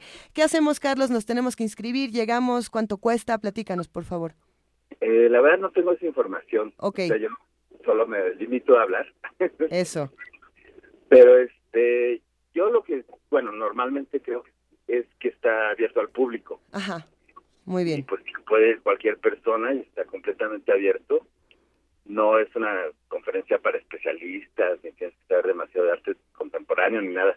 De hecho, me interesa más hablar pues de de la sociedad en la que vivimos y eso es algo que compartimos todos. Entonces creo que es completamente abierto, ¿no? Estaremos, estaremos contigo el próximo martes 12, querido Carlos Amorales, y te agradecemos muchísimo por platicar con nosotros de lo que vas a charlar en esta conferencia, que sin duda será importante para reconfigurar la realidad actual a partir de eventos tan importantes en nuestra historia, y también para pensar en los eventos que estamos viviendo ahora, que también son históricamente fundamentales, sin duda. Pues sí, no, ya no es una catástrofe natural. Claro. Digámoslo así. No, ya es, naturalmente construida, catastrófico. Construida por el hombre. ya la estamos haciendo nosotros. Muchísimas gracias, Carlos Amorales, por esta conversación. Eh, recordamos la conferencia Testimonio Cotidiano de un signo en ruina este martes 12 de julio a las 6 de la tarde en el marco de la exposición Rastros y Vestigios, indagaciones sobre el presente en el antiguo Colegio de San Ildefonso. Recuerde que San Ildefonso va a estar abierto durante todas las vacaciones, ¿no? lo que ahora son vacaciones de la UNAM y después serán vacaciones escolares. Así es que queda hecha la invitación. Muchísimas gracias y buen día. Buen día, estén bien. Un abrazo, hasta luego. Primer movimiento. Donde la raza habla.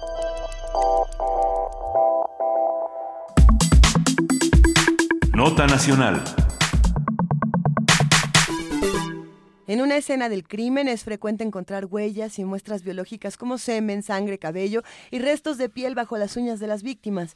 Este tipo de muestras posee ADN que sirve para la identificación de cadáveres y también para determinar las causas de muerte. La antropología forense es una disciplina que establece la identidad de individuos involucrados en problemas médico-legales por medio de un reconocimiento del individuo a nivel biológico, es decir, un antropólogo forense se apoya en las características físicas propias de cada sujeto para identificar a las personas.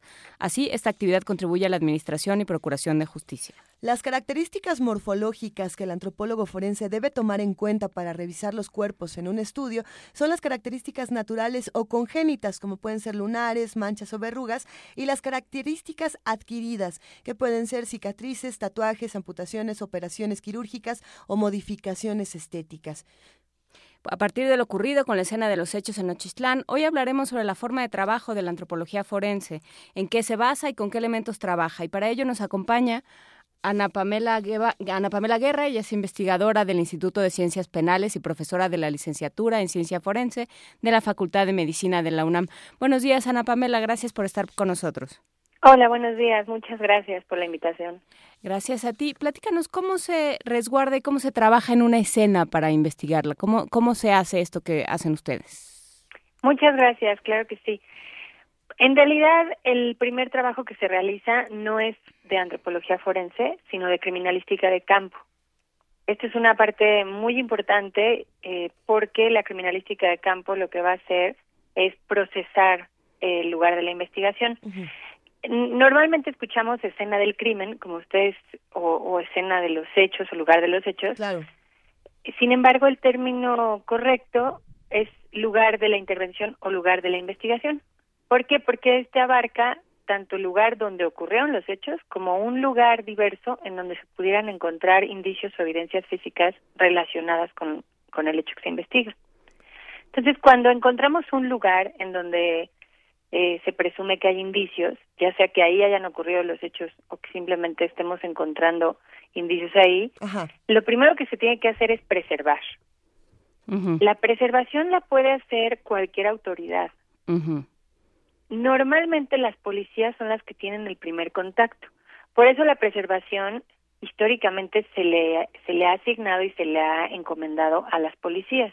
Es decir, se les da un entrenamiento específico para que puedan preservar. Y es lo que vemos mucho en las películas y en la televisión, que es acordonar con estas cintas amarillas muy famosas, pero en realidad hay muchas técnicas de preservación. Podemos poner, por ejemplo, personas que estén resguardando como una valla humana, podemos utilizar coches, eh, patrullas, podemos utilizar eh, cordón o cinta, eh, podemos utilizar incluso eh, estos botes que se utilizan en el tráfico, no sé si lo han visto, bueno, en el control de tránsito vehicular. claro. En fin, la idea es que el lugar abierto o cerrado, ya sea la calle o en un bosque al descubierto, o que sea un inmueble, esté totalmente preservado para que nadie no autorizado entre y, por supuesto, pueda mover, dañar, alterar contaminar. Eso, todo todas esas cuestiones, dañar, mover, alterar, contaminar, pueden crear mucha confusión a la hora de analizar los indicios que ahí se encuentran. Entonces, posteriormente de la preservación entra lo que le llamamos el procesamiento del lugar o el procesamiento de los indicios. Esto quiere decir que primero vamos a tomar fotografía, lo que le llamamos fijación fotográfica, o video, también vamos a escribir eh, narrar, digamos, con escritura o a lo mejor grabándolo en una en una este, grabadora portátil, tenemos que describir perfectamente bien todo lo que se encuentra y en qué lugar se encuentra. Esto es muy importante, en qué condiciones, en qué lugar, en qué orientación. Eh, digamos que ahorita lo, lo, estoy explicando de manera no tan técnica, pero en realidad es un trabajo muy técnico, que se le llama fijación, que puede ser, con, como te comentaba, con fotografía, con video, escrita. Y la idea de esto es que nosotros tengamos eh, exactamente la, la visión de cómo quedó el lugar después de los hechos. Esto permite que no solo la antropología, sino que muchas especialidades forenses puedan reconstruir las cosas como ocurrieron. Por ejemplo, el estudio de las manchas de sangre, el estudio de eh, la postura, si, si tenemos cadáveres, en qué posición se encontraban respecto de otros elementos. Esto nos puede determinar, ayudar a determinar de dónde vinieron disparos, si hubieron disparos, o cuál fue la dinámica, si hubo una riña, cuál fue la dinámica de la riña, etcétera. Determinar posición, que normalmente se Es decir, hay muchas cosas, hay muchos estudios forenses que se pueden aplicar y que dependen de que nosotros tengamos eh, un lugar de la investigación lo mayor preservado que se pueda. Tomando en cuenta que, bueno, hay lugares que son difíciles de preservar.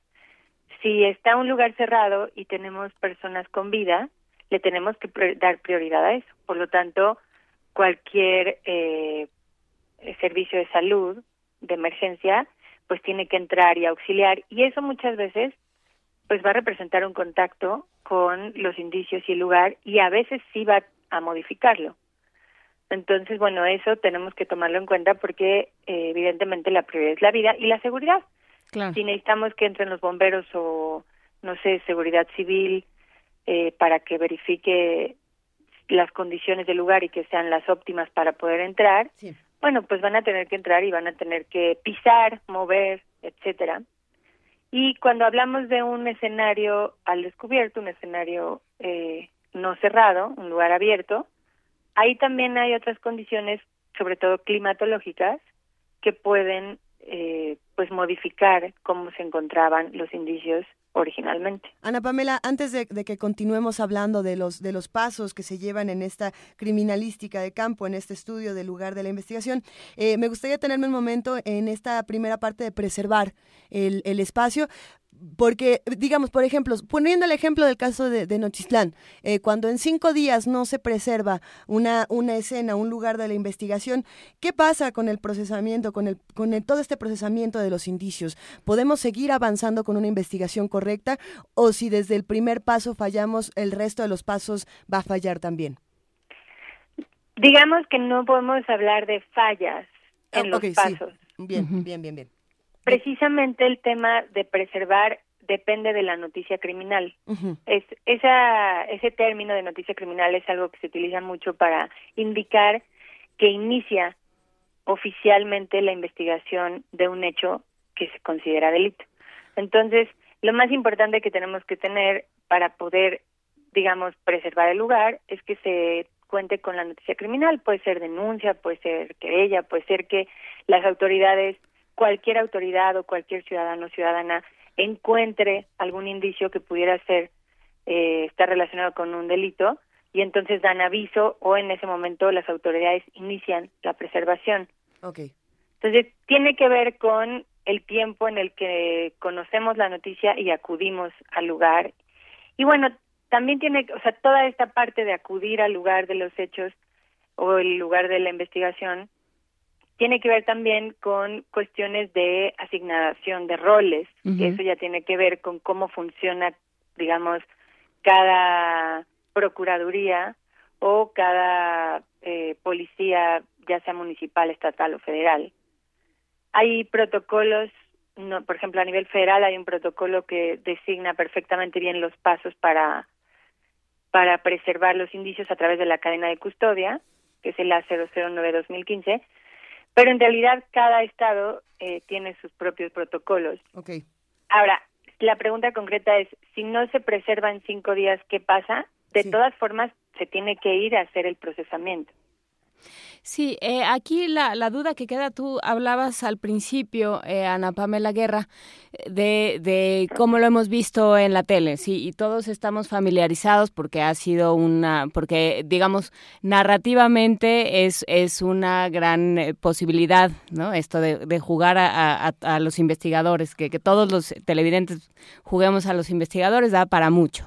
Pero entonces, eso cómo, cómo se ve en México, ¿no? Digo, no, no sé cómo, cómo sea en la realidad en Estados Unidos, y bueno, pues ese es un tema, pero, pero en México, pensando en, en la cantidad de, de, delitos que se nos van quedando, la cantidad de pruebas que se nos van yendo con la lluvia, literalmente, este, ¿qué pasa? ¿Cómo llegan los peritos? Este, ¿Cómo reaccionan? ¿Cómo has visto tú que trabajan? ¿Qué tan, qué tan confiable es la preservación, la fijación de estos, de estos indicios? ¿Qué es lo que pasa en México? Mi experiencia ha sido desde dos ámbitos. Uno, eh, entre 2008 y 2010 realicé un estudio empírico para verificar cómo trabajaban, cómo estaban, digamos, los servicios periciales locales uh -huh. con miras al sistema penal acusatorio. Y eh, las estadísticas que obtuve es que en realidad tenemos servicios periciales con un buen nivel de preparación académica, eh, que sí han tomado cursos de actualización, pero mis resultados arrojaban un panorama a nivel nacional. Yo acudí personalmente a realizar las encuestas a ocho ciudades uh -huh. de la muestra que, que salió estadística. Y la realidad es que hay mucha disparidad, es decir, depende en dónde, eh, en, en qué estado y en qué ciudad, hasta digamos en qué municipio veamos, es la respuesta que te puedo dar. Los, lo que yo he visto por el otro lado, que es digamos, el segundo ámbito en el que he podido observar, que este, bueno, ya no es estadístico, es anecdótico, es que hay estados que le han invertido mucho dinero a sus servicios periciales y hay estados que no lo han hecho. Entonces, eh, de eso más o menos depende un poco el rezago, porque la labor pericial no, no solo depende de que tengamos peritos perfectamente bien preparados en la parte científica y técnica, sino que cuenten con los materiales, con los laboratorios, digamos hasta con los guantes adecuados, claro. con la cámara adecuada, que claro. tengan la posibilidad de eh, que cuenten con el personal suficiente para poder atender todos los llamados a tiempo. En muchos lugares se quejan de que los peritos llegan mucho tiempo después, pero bueno, lo que pasa es que a lo mejor la cantidad de personal hace imposible que se atiendan dos o tres casos al mismo tiempo. Esto tiene que ver, ahora, ahí sí hay mucha disparidad en México, dependiendo en qué ciudad revisemos. Por lo general, eh, en mi experiencia, en el centro, en las ciudades principales del sur y en el norte, sí ha crecido y además con el cambio al sistema penal acusatorio se empezó a crear conciencia de que los servicios periciales son indispensables, es el elemento científico de la investigación y se ha realizado o se han realizado más bien planes de inversión y de mejora de los servicios periciales en general.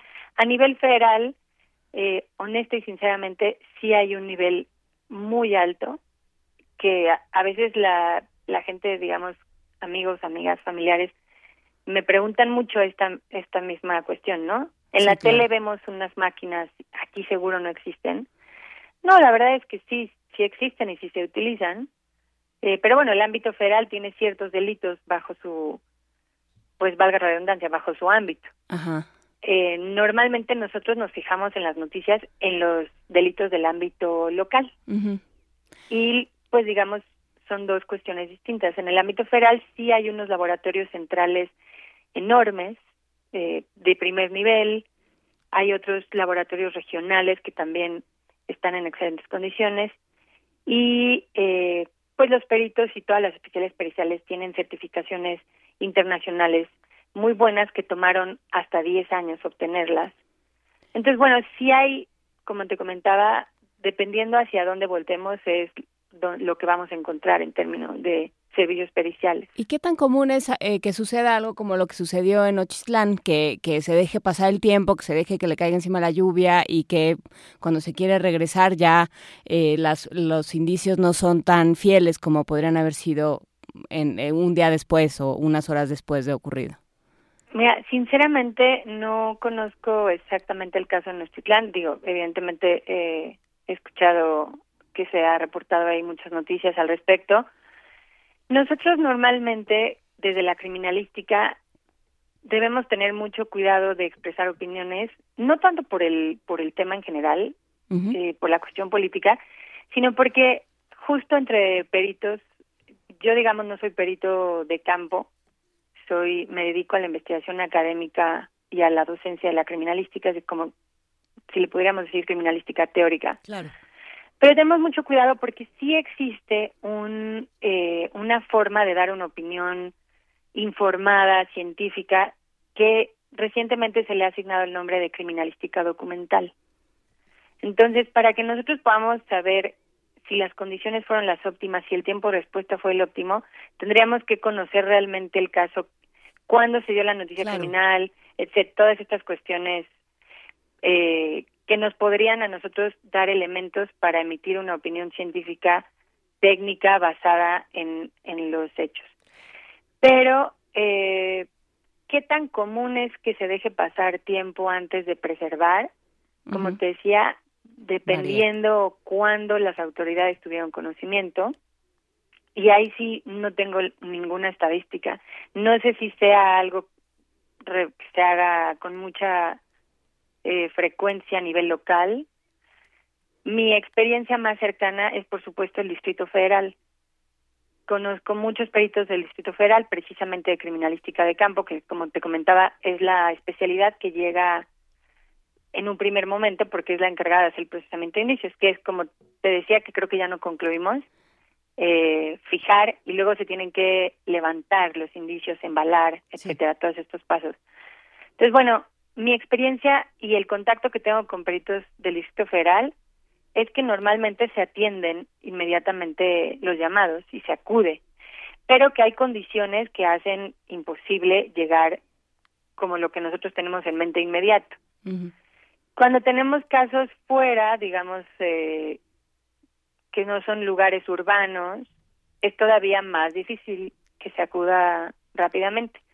Sí he escuchado, y esto también te digo es anecdótico, de muchos casos en donde, sobre todo el Ministerio Público o la policía, dicen que los peritos se tardaron eh, un día, dos días en llegar, pero en realidad lo que tenemos que entender es que no es que los peritos estén sentados esperando para, para decir me voy a tardar un día porque no tengo ganas de ir. Son cuestiones de atención eh, de casos que definitivamente tienen que ver con, como te comentaba, hasta cuestiones burocráticas de asignación de personal o con cuánto personal cuentas. Pero eh, en realidad no sabría decirte una estadística de cuántos casos, qué tan rápido se atienden, etcétera. Ahí sí de nuevo regreso al mismo punto, depende en dónde. Ana Pamela, eh, acabamos de aprender muchísimas cosas que no sabíamos precisamente sobre antropología forense y criminalística de campo, por lo que mencionábamos al principio de la conversación, de, cómo uno está acostumbrado a, o uno cree que conoce muchas cosas por lo que ve en, en, medios narrativos, y bueno, e, es, es, muy distinto lo que nos has narrado el día de hoy. Me gustaría preguntarte a nombre de, muchos radioescuchas que nos hacen dos preguntas eh, en diferentes tweets. Nos dicen, eh, ¿qué tan peligroso es dedicarse a los servicios periciales? A la criminalística documental o de campo eh, en México? Y por otro lado, ¿dónde se puede estudiar? Ay, muy bien, son excelentes preguntas. Em, la investigación del delito, es cierto, siempre conlleva un riesgo. Evidentemente, pues estás en un ámbito que está relacionado con, con el ámbito delincuencial. Normalmente no hay un riesgo latente para las y los peritos eh, precisamente este trabajo de pasos seccionados nos ayuda, la aplicación de estos protocolos nos ayuda. ¿Por qué? Porque la preservación que hacen las policías implica también que las policías se queden a hacer el resguardo del lugar mientras los peritos trabajan. Este paso es importantísimo y es algo en lo que insistimos mucho cuando capacitamos tanto a policías como a peritos. Se les dice que deben de entrar al lugar únicamente cuando ya esté preservado y que se deben de quedar siempre acompañados de las policías. Esto precisamente para evitar cualquier tema de riesgo porque los servicios periciales en México no cuentan con un entrenamiento policial, a diferencia de otros países, donde son policías que después se dedican a el área forense, por lo tanto, pues tienen un entrenamiento táctico de respuesta hacia hacia cualquier riesgo e incluso tienen eh, armas. En el caso de México no es así. Los servicios periciales son civiles que no están armados y no tienen esta preparación para poder responder a una agresión. Entonces, es muy importante la coordinación policía-peritos y que esta coordinación esté supervisada por el Ministerio Público. Este es el ideal, digamos, de la trilogía de investigación. Yo les diría que, bueno, sí hay riesgos, pero que definitivamente no es un blanco constante, digamos.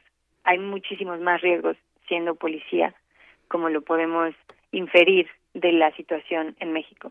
Y el segundo punto es, eh, en la UNAM tenemos eh, dentro de la Facultad de Medicina la licenciatura en ciencia forense. Eh, y bueno, la verdad es que no es porque sea profesora de la licenciatura, sino objetivamente es una licenciatura de muy alto nivel académico. La coordinadora, la doctora Zoraida García, ha hecho un papel impresionante en consolidar, digamos, a la licenciatura en ciencia forense como un estudio analítico, científico, jurídico de muy alto nivel. Entonces, incluso los filtros para poder entrar eh, así así lo digamos lo garantizan, ¿no? Es decir que pues gente que verdaderamente esté muy interesada y que cuente con el nivel académico para ingresar. Entonces, yo las invitaría y los invitaría a, sobre todo a, a las jóvenes y los jóvenes que están interesados en el ámbito forense a que se den una vuelta a la licenciatura en ciencia forense. Les va a gustar muchísimo. El edificio además cuenta con laboratorios de enseñanza eh, y un área para precisamente hacer cuestiones de criminalística de campo. Hay un aula de, eh, digamos, para poder hacer tipos de como reconstrucciones de hechos y prácticas de criminalística. Entonces, la verdad es que no es que, que además le tenga mucho cariño a la licenciatura, sino que objetivamente, como decía hace rato, sí es una excelente opción si se quieren dedicar al ámbito forense pues queda hecha la invitación a acercarse a esta licenciatura en ciencia forense y a enterarnos más de cómo funcionan nuestras eh, pues nuestras logísticas periciales y policiales. Muchísimas gracias Ana Pamela Guerra, investigadora del Instituto de Ciencias Penales y profesora de la licenciatura en ciencia forense de la Facultad de Medicina de la UNAM. Muchas gracias por estar con nosotros esta mañana. Muchas gracias a ustedes. Bonito día. Un Bonito día, hasta luego. Vamos a escuchar ahora Tiempo, los molotes.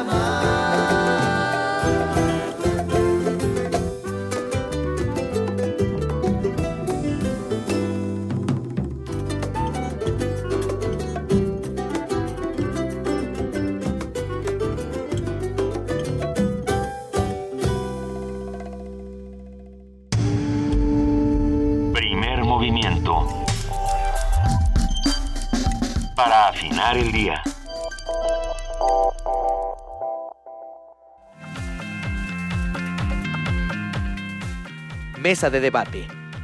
Todo con educación. Reflexiones sobre la reforma educativa. Doctor Manuel Gilantón, investigador del Centro de Estudios Sociológicos del Colegio de México. A mí me parece que el movimiento magisterial podría decir lo siguiente, reforma sí, pero no así. Evaluación sí, y más exigente, pero no esta. Una evaluación que rete. Yo soy profesor y les digo con toda franqueza, tengo muchas cosas que mejorar. A pesar que digan que chango viejo no aprende truco, este maroma nueva, yo estoy dispuesto a mejorar. Pero si me dicen que o saco buena calificación en la evaluación o me corren, me preparo para la evaluación y no cambio nada en mi vida cotidiana. El problema de la evaluación es que se está convirtiendo en un requisito laboral y no en un incremento de la capacidad de generar ambientes de aprendizaje. Y yo sí creo que debemos aceptar que es necesaria la evaluación, tenemos que aceptar que tenemos mucho que, mejorar, pero que desde, desde la planeación de la evaluación en el aula por personas que nunca han estado en un aula, es incorrecto. Mesa de debate. Todo con educación. Reflexiones sobre la reforma educativa. Primer movimiento. La vida en otro sentido.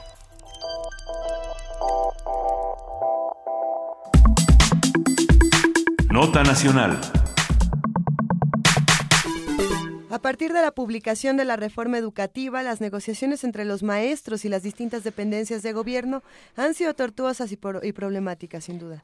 De acuerdo con las autoridades, la reforma educativa se basó en la premisa de que las capacidades académicas y profesionales, y no las lealtades personales, políticas o sindicales, serían las que determinaran el ingreso, permanencia, promoción, estímulos y reconocimientos de los maestros. Sin embargo, la situación se complicó desde que el titular de la Secretaría de Educación Público, Aurelio Nuño, tomó la decisión de despedir a los profesores que no se sometieran a la evaluación o que faltaran tres días seguidos o tres veces en un mes, además de que anunció el número de despedidos a manera de triunfo categórico.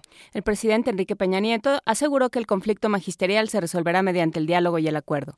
Declaró que no corresponde al Ejecutivo derogar la reforma educativa como lo demanda la CENTE, sino velar por su cumplimiento y observancia.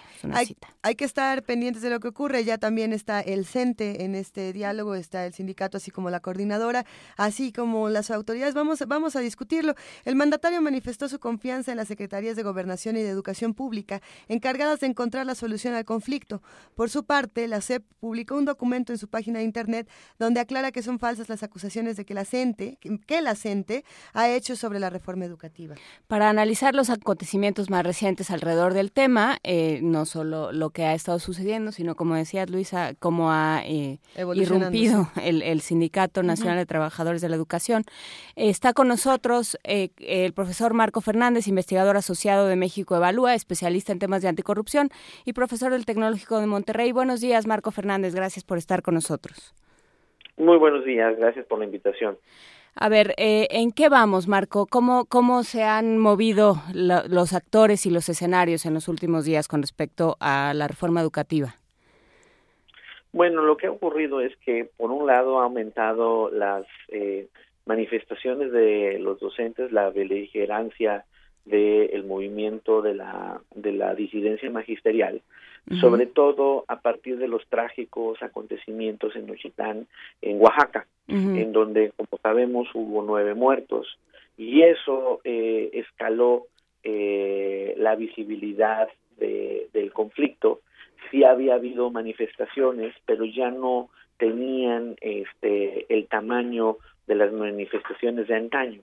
Pero este operativo mal implementado, por parte de la Secretaría de Gobernación a través de la Policía Federal, eh, pues magnificó eh, el, movimiento de la disidencia y, eh, y este movimiento al mismo tiempo comenzó a fortalecer su alianza con otros grupos que tradicionalmente le han ayudado a lo largo de, la historia de los movimientos magisteriales con eh, eh, que, que, son defendiendo prebendas que no son educativas, pero en donde hay una alianza eh, mutua para poder avanzar sus intereses. A eso se le agrega diversos errores, omisiones de la autoridad educativa federal y en los estados sobre la implementación de la reforma educativa y uno de los puntos eh, clave que todavía terminó de agravar las cosas fue la modificación en los pagos derivados de un programa que se llama Carrera Magisterial, que surge en 1992 para complementar el salario de los maestros y que fue sustituido con la reforma por otro nuevo programa de incentivos. Pero en y la ley dice que quienes están en carrera magisterial la conservarán, no van a perder sus este sus derechos. Pero en una negociación de hace muchos años, durante la época de Ernesto Cedillo eh, como secretario de Educación, eh, el gobierno se dio que cada vez que hubiera aumento salarial en las negociaciones anuales con el sindicato, ese aumento se reflejara no solo en eh, el salario base, sino también en carrera magisterial. Sin embargo, las autoridades actuales a la hora que viene el aumento salarial que se negoció este año, eh, en su interpretación eh, solo lo aplican a, lo aplicaron en un primer momento a el salario base y no a carrera magisterial. Y eso enardeció a muchísimos maestros que vieron cómo su cheque aumentaba solo en un pedazo, pero carrera magisterial estamos hablando que son por lo menos 500 mil profesores que están ahí y que al menos son cinco, cinco niveles y en el primer nivel son 36% más de tu salario. Entonces no estamos hablando de una, una cantidad eh, pequeña. Y ahí fue cuando empezamos a ver las movilizaciones en Nuevo León, por ejemplo, eh, en Tabasco, en Jalisco, y ante esas movilizaciones había una exigencia también de los propios profesores sobre su la parte institucional del sindicato, ¿no? En donde, pues, a, a, los ojos de algunos de ellos decían, bueno, pues vean, los que realmente parecieran que están defendiendo los derechos este, eh, docentes en las calles es la disidencia.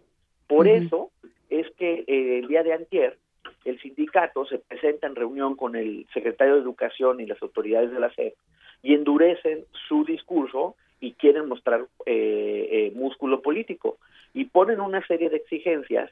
El primer lugar, el pago correcto de los aumentos, eh, respetando lo de carrera magisterial, pero también haciendo eco de la oposición sobre la evaluación educativa. Entonces, eso, junto con, y podemos platicar ahorita cuáles son esos errores, junto a muchos errores de la autoridad en la implementación de la reforma educativa, termina ocasionando que estemos en un movimiento, en un momento crítico para la reforma, en donde cada vez este, hay una exigencia de cambiar eh, la ley que le dio origen y pues veremos qué, sucede. Y para poder todavía eh, hacer más complicado este asunto, el problema es que las dos personas del gobierno federal encargadas de este de tratar de resolver esto tienen aspiraciones presidenciales y entonces el señor Osorio Chong en gobernación y el señor Nuño en la SEP pues obviamente siempre se andan tratando de cuidar este, y ven sus acciones a partir del prisma de sus aspiraciones eh, eh, político-electorales. Y obviamente eso, pues sí, merma sus márgenes de acción para poder encontrar correctas soluciones a este problema. Sí, Marco, platicábamos aquí en alguna de nuestras mesas con el doctor Alberto Betancourt que eh, la, la CEP eh, tenía que empezar a ser educativa, digamos, a cumplir con su función de, órgano educativo desde esta negociación, digamos, que tenía que haber sido una negociación ejemplar y que no lo ha sido, entre otras cosas, porque, porque ya se están moviendo las fichas para el 2018. ¿Qué tendría, qué, qué está haciendo mal eh, la, la autoridad educativa y el gobierno federal y, local en conjunto? Pues por un lado, por ejemplo, no están cumpliendo adecuadamente con lo que les mandata la ley para proveerles eh, tutorías a los nuevos maestros, a estos maestros que entraron en el 2014 con las nuevas reglas de la ley del servicio profesional docente. La ley establece la obligación de las autoridades estatales de darles tutorías durante dos años para irlos mejorando son los nuevos maestros, están, eh, digamos, eh, muy verdes, por decirlo de alguna manera, y les, les, tienen que dar tutorías para ayudarlos a ir mejorando en su labor eh, como docentes, porque esos maestros, a los dos años de sus funciones, es decir, en diciembre de este año, tienen que ser evaluados. Y ahí sí, para ellos, si no pasara la evaluación, tienen que ser separados del servicio profesional docente. A ellos no se les da las tres oportunidades que sí se le da a la gran mayoría de los docentes porque las reglas han cambiado. Y en estricto sentido, eso tendría lógica si realmente la autoridad estuviera cumpliendo con las tutorías de forma tal que pues los mejores maestros sean los que se queden en el aula y los que no estén dando el ancho pues pues se dediquen a otra cosa. El problema es que la autoridad, por dos razones, por negligencia y también por incapacidad técnica, hay que decirlo, no hay, no han logrado desarrollar el número suficiente de tutores, no han cumplido con su obligación legal.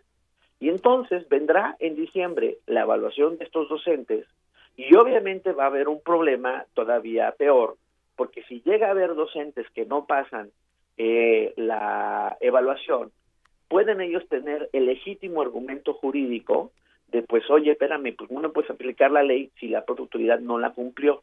Claro. Ese es un ejemplo. Otro ejemplo. La ley establece, y, y hay que entender cuál es el propósito de política educativa de la evaluación. No tenemos que evaluar por evaluar, lo tenemos que evaluar para mejorar la formación de, de, nuestros docentes. Y entonces, si realmente le aplicamos bien la evaluación, una vez que detectamos cuáles son las fortalezas y las debilidades de los docentes, tienen los, los, los, los maestros que optar por una serie de cursos para ir mejorando su formación en el caso de que no tengan buenos resultados. El problema es que para eso han recibido los primeros maestros que fueron evaluados ya en, el, en su desempeño este, eh, eh, como docentes en el aula, han recibido reportes individuales que supuestamente tendrían que estar explicando lo que la evaluación encontró de su desempeño. Pero uno lee los informes, hay profesores que, que se han acercado y han tenido la confianza de compartir estos informes individualizados. Y con franqueza, colegas, uno que yo, yo trabajo los dos temas, el tema de anticorrupción, pero también trabajo el tema educativo. Y me ha costado muchísimo trabajo entender cuáles son las debilidades que detecta la evaluación en muchos de los docentes, en especial los docentes de educación básica, que son la mayoría del sistema educativo. O sea, ¿no está bien realizada la, evaluación? Está, hay problemas en la evaluación, pero además hay problemas en explicar los resultados de la evaluación. Y si, y, si el, y, supuestamente estos informes los recibe el maestro y hay una figura que se llaman los asesores técnico-pedagógicos, que son los que tendrían que estar ayudando, eh, dándole, digamos, eh, eh, un consejo de, dado estos resultados de los cursos que está ofreciendo la SEP, cuáles son los cursos que como maestro los tienes que tomar para poder tener mejor desempeño y cuando te vuelvan a evaluar salgas bien.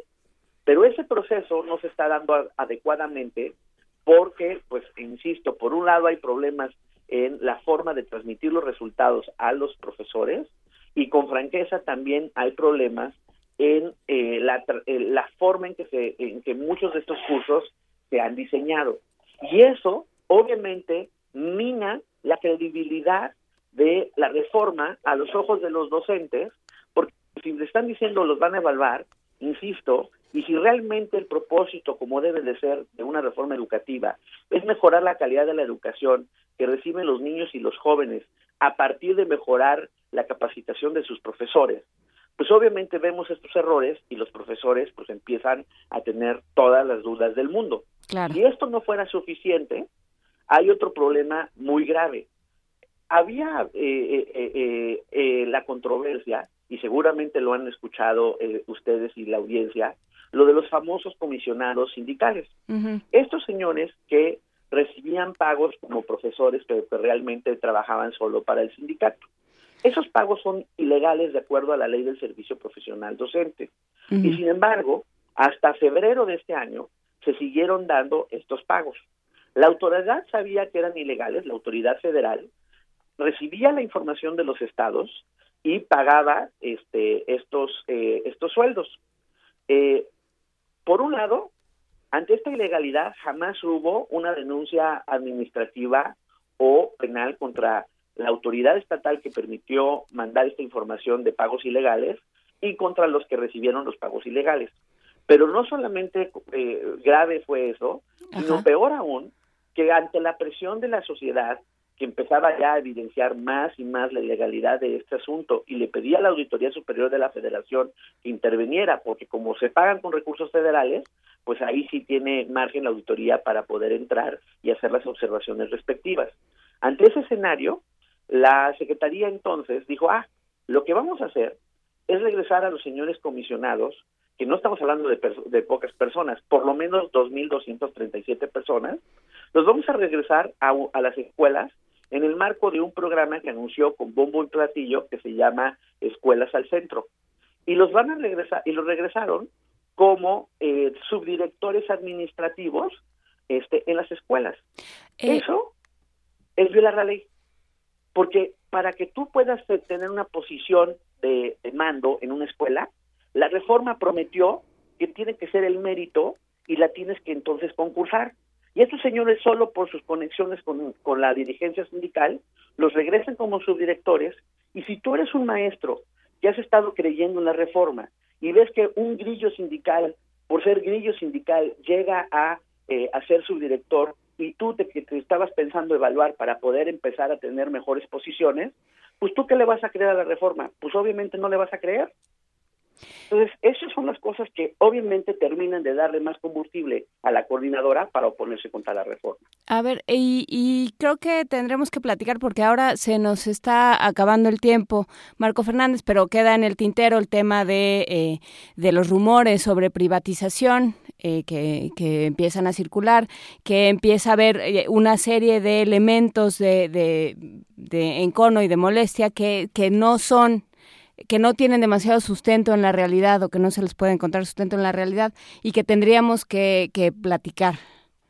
Y que brevemente diría que la autoridad otra vez ha sido incapaz de explicar el contenido de la reforma y le ha dado eh, espacio a estos rumores falsos de privatización y ha sido incapaz de decirle a los padres de familia y a los docentes que sí quieren eh, una reforma educativa que este tipo de cosas realmente son solo mitos que malintencionados para poder descargar la reforma educativa.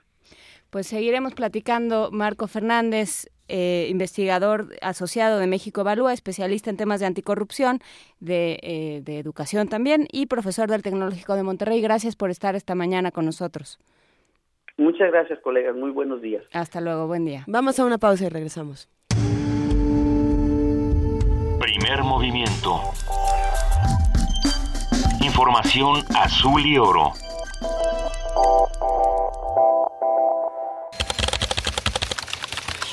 informativo. La UNAM. El Instituto de Fisiología Celular de la UNAM trabaja en el desarrollo de software y hardware para apoyar terapias en pacientes con discapacidad física por daños neurológicos. Ana María Escalante, responsable del Laboratorio de Investigación y Desarrollo de Aplicaciones Interactivas para la Neurorehabilitación, explicó que el surgimiento de nuevas tecnologías abre un universo de posibilidades para enriquecer las terapias. El taller de creación literaria El Vagón, creado en el CCH Sur en 2008, ha cambiado la vida de más de 200 alumnos de bachillerato. Álvaro José Lerzundi Gómez, académico de esa entidad, dijo que este modelo se ha replicado en los demás planteles del Colegio de Ciencias y Humanidades y ha tenido acercamientos con profesores y escritores de Colombia y Cuba. Nacional. En Chiapas, la Asamblea de la determinó levantar este viernes los bloqueos carreteros y de puentes internacionales. La medida, según los docentes, es para reorganizar la lucha magisterial. En el caso de la Ciudad de México, Francisco Bravo, exdirigente de la sección 9 de la CENTE, afirmó que hoy darán una tregua a la vialidad. Dijo que el sábado habrá una Asamblea Nacional donde fijarán su posición respecto al documento que les entregó la Secretaría de Gobernación. Miguel Ángel Osorio Chong, secretario de Gobernación, reconoció que hay una deuda pendiente con las mujeres que se tiene que saldar. Al participar en la 35 Asamblea Plenaria de la Conferencia Nacional de Procuración de Justicia, pidió garantizar el acceso a la justicia a las víctimas de la violencia de género. Primero, investigar como feminicidio cualquier muerte de mujeres que no sea accidental. Segundo, que las medidas de protección a mujeres víctimas de violencia surtan efecto sin necesidad de que se levante una denuncia. Tercero, que los centros de justicia para mujeres cuenten con el presupuesto necesario. Cuarto, y muy importante, porque eso lo provoca la autoridad, que no se utilice la mediación para casos de violencia de género. En Nuevo León fue detenido Guadalupe Castillo, líder de la sección 50 del Sindicato Nacional de Trabajadores de la Educación. El líder magisterial está acusado de desvío de 35 millones de pesos por unos seguros de vida no contratados un juez federal ordenó la detención de Lucero Guadalupe Sánchez López, la exdiputada, quien fue desaforada hace algunos días, enfrenta acusaciones penales por haber usado una credencial de lector falsa para visitar a Joaquín El Chapo Guzmán en el penal del Altiplano. Miguel Ángel Mancera, jefe de gobierno capitalino, presentó los taxis híbridos y eléctricos que comenzarán a circular en agosto. Recordó que ya no podrán circular los taxis con modelos anteriores a 2006. Internacional. 15 muertos y 40 heridos es el saldo de un bombardeo aéreo contra una zona siria próxima a la frontera con Turquía. De acuerdo con el Observatorio Sirio de Derechos Humanos, el ataque tuvo lugar en Darkush, al norte de la provincia de Idlib. En Brasil, Eduardo Cunha renunció a su cargo como presidente de la Cámara de Diputados tras ser suspendido de sus funciones por sospechas de corrupción. El político no abandonará su escaño en la Cámara Baja. Christine Lagarde, directora del Fondo Monetario Internacional, advirtió que las políticas anticomercio que promueve el republicano Donald Trump podrían fomentar un movimiento que dañará el crecimiento global. En una entrevista con el diario Financial Times, Lagarde explicó que la imposición de nuevas barreras comerciales en la mayor economía del mundo podría tener efectos desastrosos tras la salida del Reino Unido de la Unión Europea.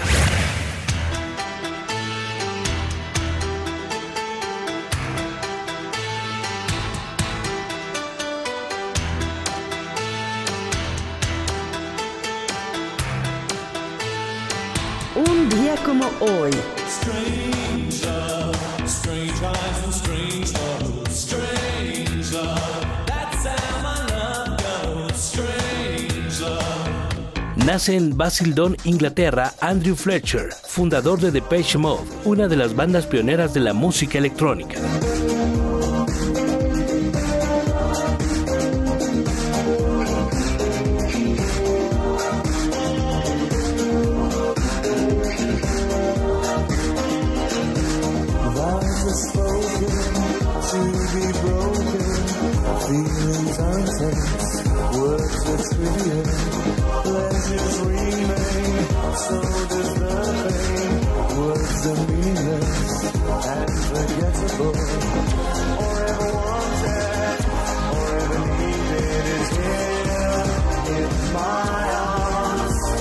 Hasta aquí la información lo esperamos en nuestro corte del mediodía.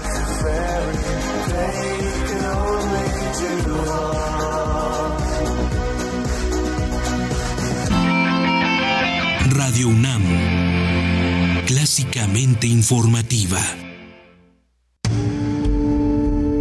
Primer movimiento. Donde todos rugen, el puma ronronea.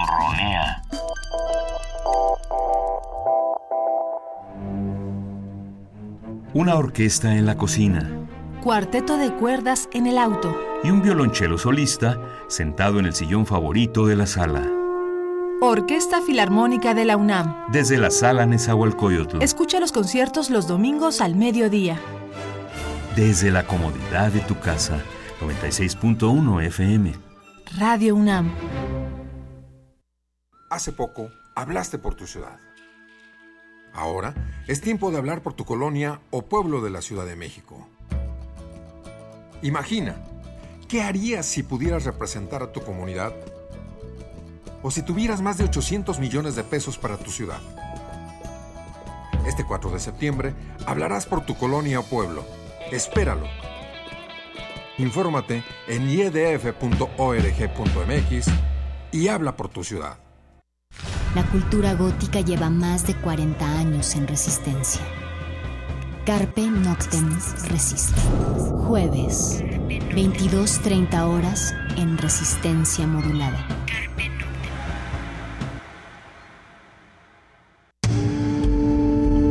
Primer movimiento.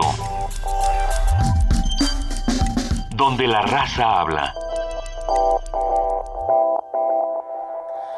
9 de la mañana con 7 minutos y tenemos boletos, Luisa Iglesias. Tenemos boletos para regalar y queremos agradecer a todos los que nos están escribiendo a través de arroba P Movimiento Diagonal Primer Movimiento UNAM y a los que nos llaman al 55 36 43 39. Hablemos de, de todos los temas que causan polémica en nuestro país. Sin duda es importante y para todos ustedes hay regalos. Hay regalos. La Secretaría de Cultura regala cinco pases dobles para la obra Los Minutos se vierten. El sábado 9 de julio, o sea, mañana, a las doce y media, en el Teatro Jiménez Rueda, que está en De la República 154, en la colonia Tabacalera, la delegación Cuauhtémoc, a un costado del movimiento a la revolución. Los ganadores deberán recoger los boletos media hora antes de la función en la mesa de relaciones públicas que estará al lado de la taquilla. Esto dicho, nos vamos a regalar cinco boletos en Twitter con el hashtag Los Minutos se vierten. Y es una obra basada en un texto homónimo de Carolina Estrada, que dirige Adriana Asdrúbal Galindo Vega y que tiene y que tiene las actuaciones de Iván Caldera Álvarez, Gabriela del Río, Marisol Paredes, Alejandra Díaz, Yolotul Mansur y Natalia Alanís. La obra está hecha con historias aportadas por los intérpretes, digo, para saber si quieren ir o no, quienes tejen la vida de sus abuelas a través de recuerdos en una tentativa de homenaje a lo sabio y antiguo. No, bueno, si ah, contáramos la vida de tu abuela y de la mía sería fantástico. Saludos, abuela, yo sé que me estás escuchando. Saludos a mi abuela, que no sé si me está escuchando. Seguro sí. Y a todos los que nos escuchan. No sé qué recepción, no sé si Radio Nam llegue hasta allá. Sí, sí, sí, sí llega. Sí, créeme que sí. Saludos a todos, nos Saludos vamos. a mi abuela que merendaba margaritas. Sí, es una larga historia. Pero bueno, vámonos con poesía necesaria.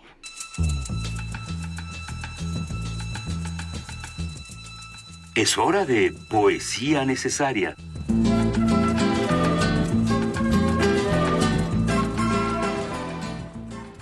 Llegó el momento de poesía necesaria y, a ver, es que ha sido semana de cumpleaños. Por ahí fue el cumpleaños de Francisco Conde, ya va a ser el cumpleaños de Adam Beldarrán. Queridos Radio Escuchas, les mandamos un gran abrazo, pero también va a ser el cumpleaños de Ali Chumacero. Si recuerdan la poesía de Ali Chumacero, eh, estarán en un lugar seguro. Siempre que uno lea Chumacero, el corazón se enriquece y por eso, el día de hoy para todos dedicadísimo, Desvelado Amor.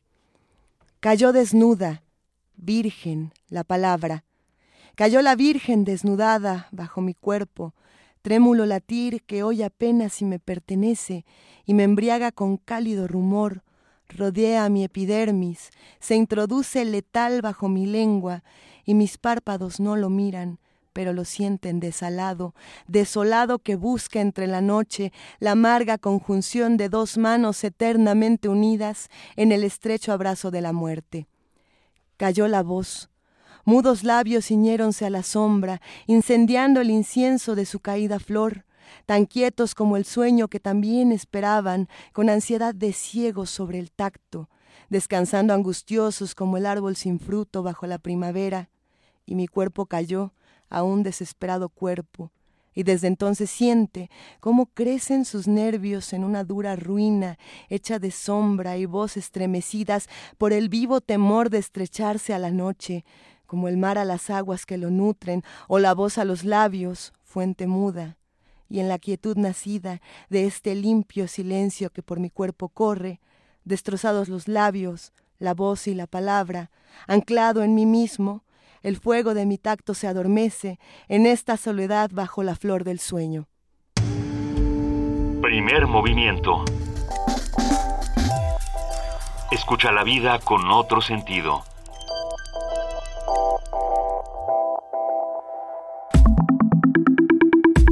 La mesa del día.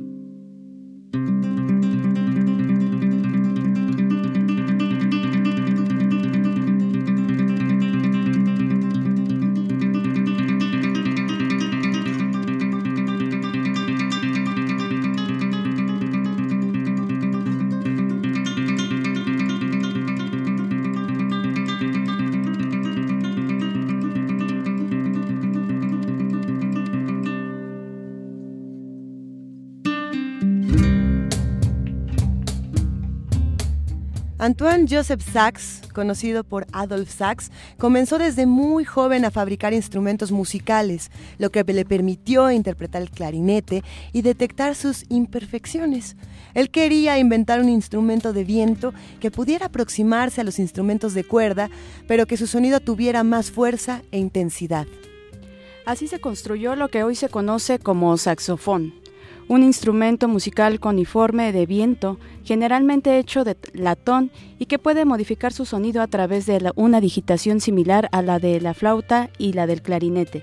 El saxofón se asocia comúnmente con la música popular de big band y de jazz. Esa voz que están escuchando es nada más y nada menos que la de nuestra queridísima compañera de información Dulce García, que nos acompaña esta mañana aquí en Primer Movimiento para arrancar con esta mesa en la que vamos a hablar del saxofón.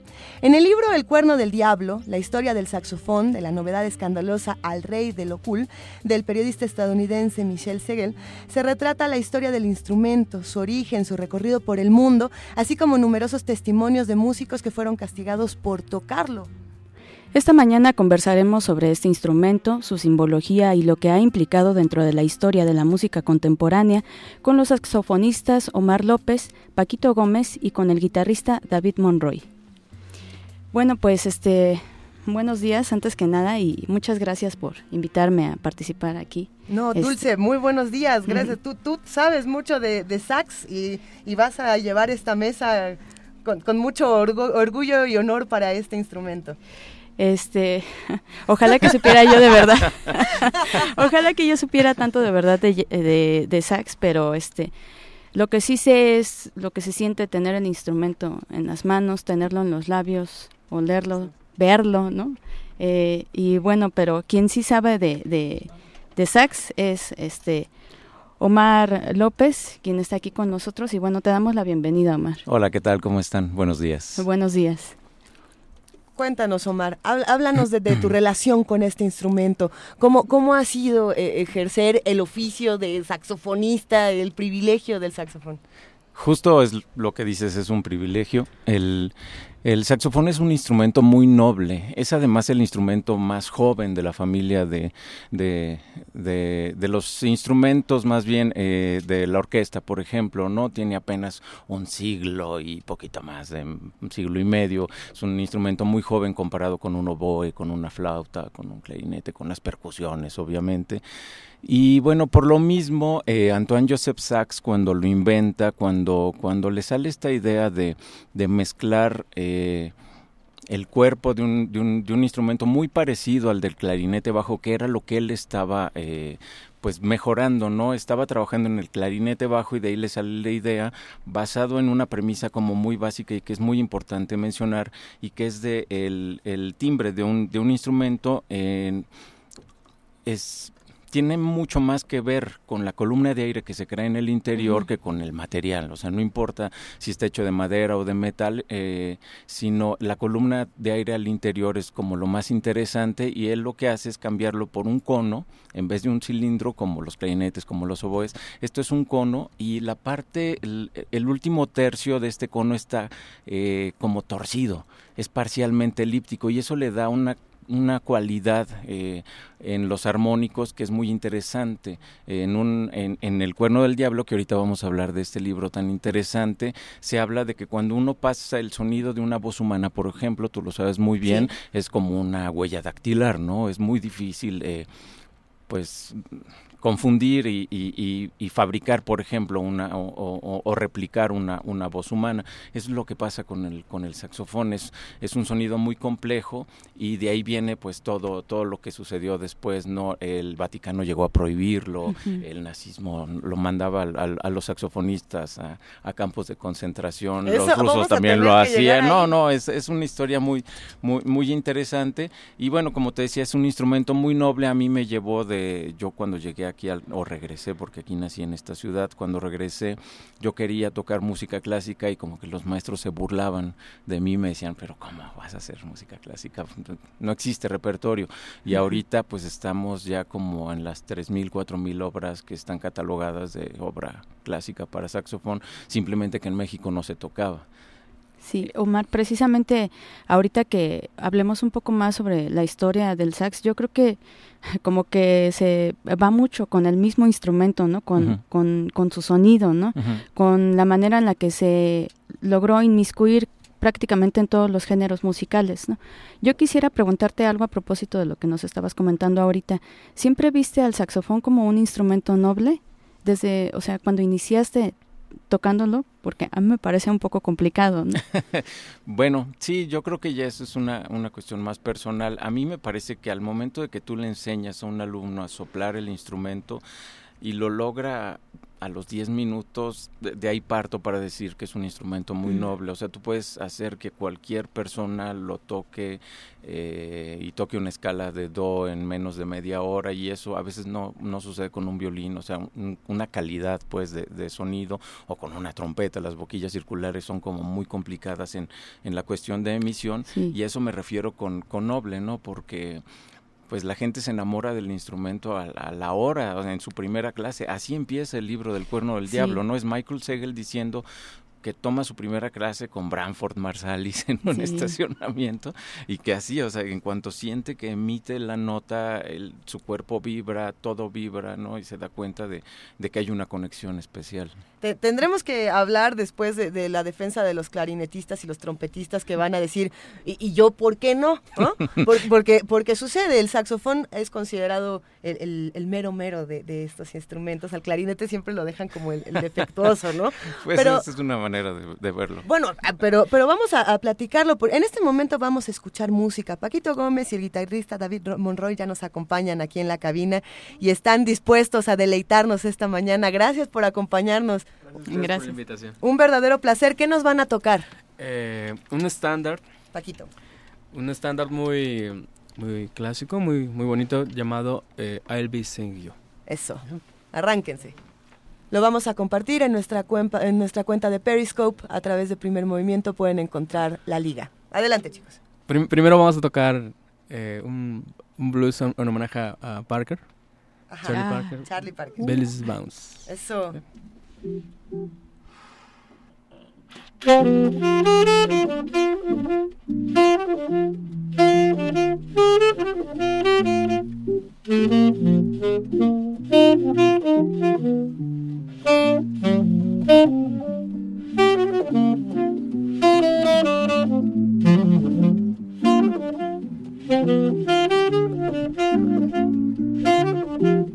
thank mm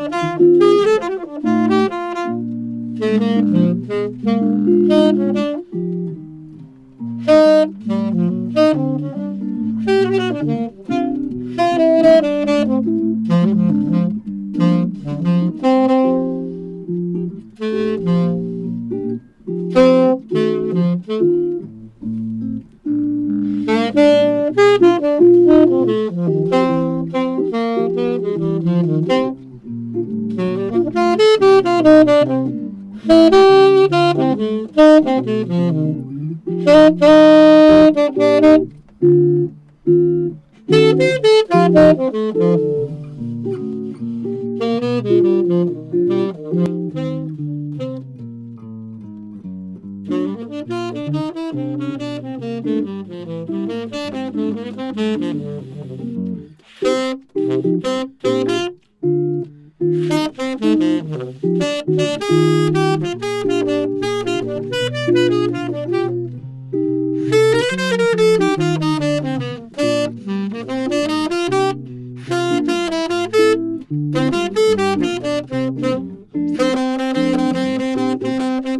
Mm-hmm. Música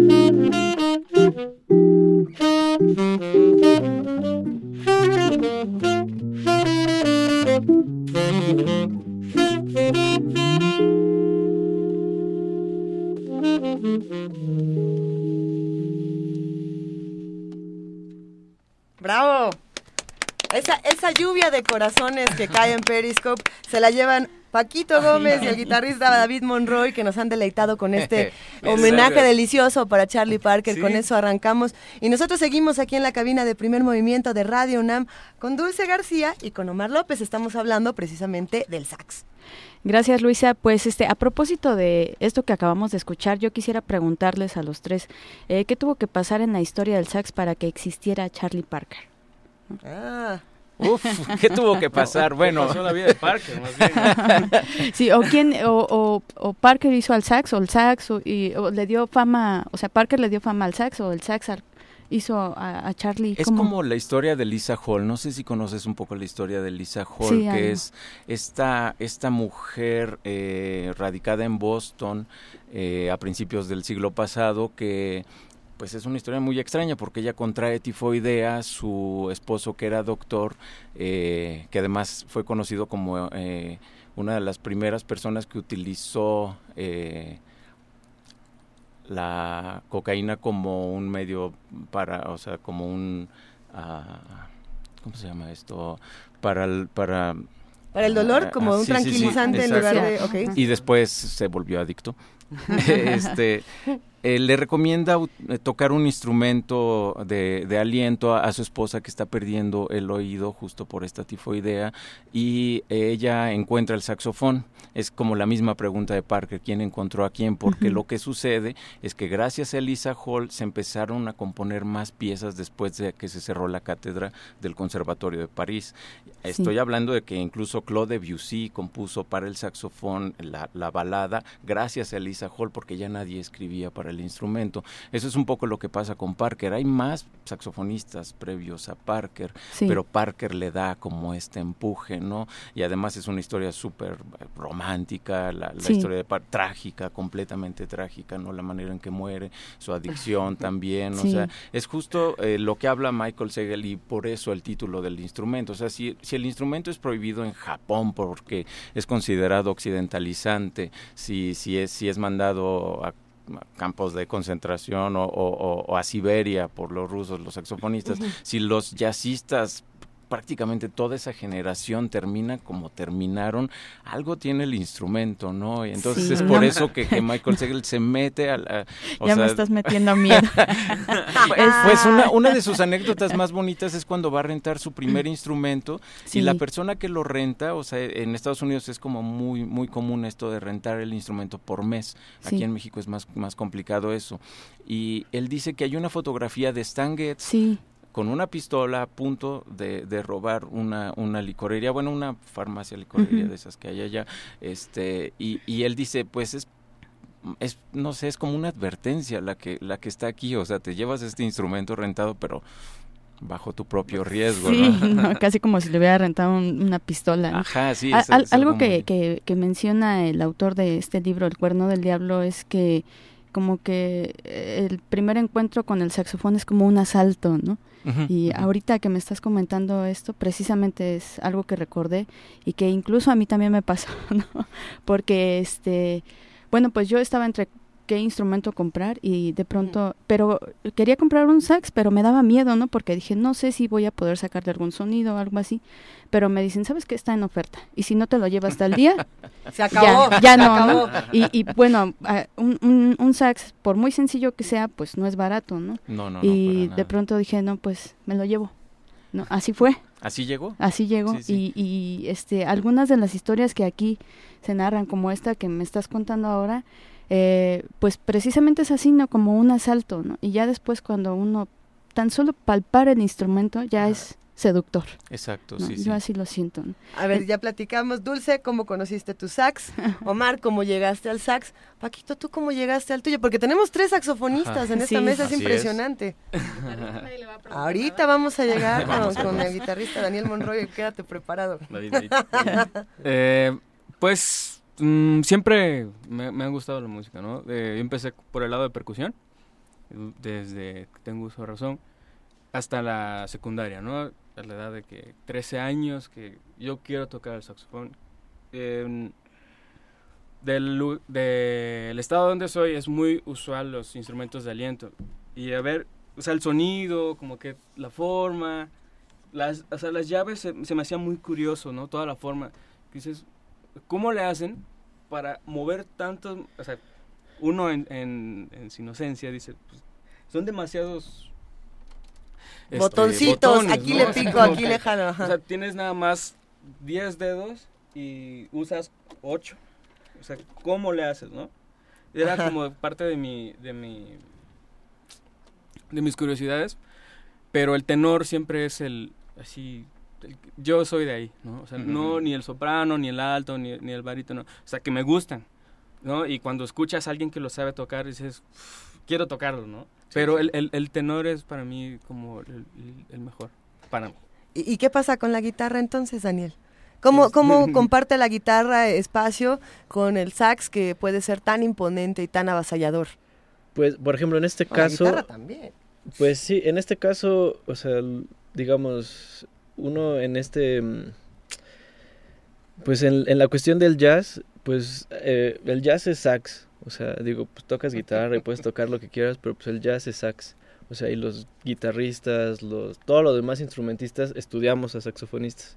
O sea, en realidad, digo, no, yo no toco el sax como tal, pero pues, toco a Parker, toco a Coltrane, toco a todos esos, esos músicos que al final, pues, es, le dieron, este, pues, vida la música que a mí me gusta. O sea, igual eh, el acercamiento como tal no es el mismo, pero, o sea, el medio, pues, fue, fue, fue, fue el mismo. Entonces, pues, Daniel, déjame interrumpirte un momento porque vamos a desenchufar nuestra transmisión, así como, como quitamos el plug de la guitarra y quitamos el amplificador de AM, nos desenlazamos de AM, gracias amplitud modulada por permitirnos acompañarlos esta mañana. Nosotros nos quedamos en el 96.1 de FM, abrazamos a todos los del 860 de AM y seguimos aquí en esta mesa de primer movimiento platicando con Omar López, con Dulce García, con Paquito Gómez y con el guitarrista David Monroy que nos estaba diciendo las influencias musicales que lo hicieron acercarse al jazz y a la guitarra. Seguimos, nada más era un momentito de,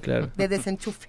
Pues sí, o sea, en realidad ese es, ese es como el acercamiento a, digo, a mi instrumento, pero como tal, pues sí, o sea, el saxofón es es primordial para lo que hacemos nosotros. Y pues son los que al final pues me dan chamba también, ¿no? O sea, como guitarrista, pues a los que les tengo que gustar no es a otros guitarristas, en realidad es a otros, en este caso, a otros saxofonistas, este, pues otros otros instrumentistas, o sea, no me va a contratar otro guitarrista. ¿Y se te, se te hace complicado como, como convivir con el sax? Pues en realidad es, es una... Ah, es una relación muy natural o sea, eh, son, son instrumentos que, que, quedan muy bien juntos. O sea, nosotros podemos tocar a dueto, podemos tocar a trío, como sea, y, y queda. O sea, la guitarra también, o sea, la guitarra es mucho más noble que el saxofón, o sea, no, en realidad ves lo que te preguntaba. No, no, en realidad es un, a lo que me refiero es que es, es, un instrumento mucho más fácil de tocar, muchísimo más, o sea, para eh, tocar el saxofón, es, bueno, o sea, como acompañamiento, claro.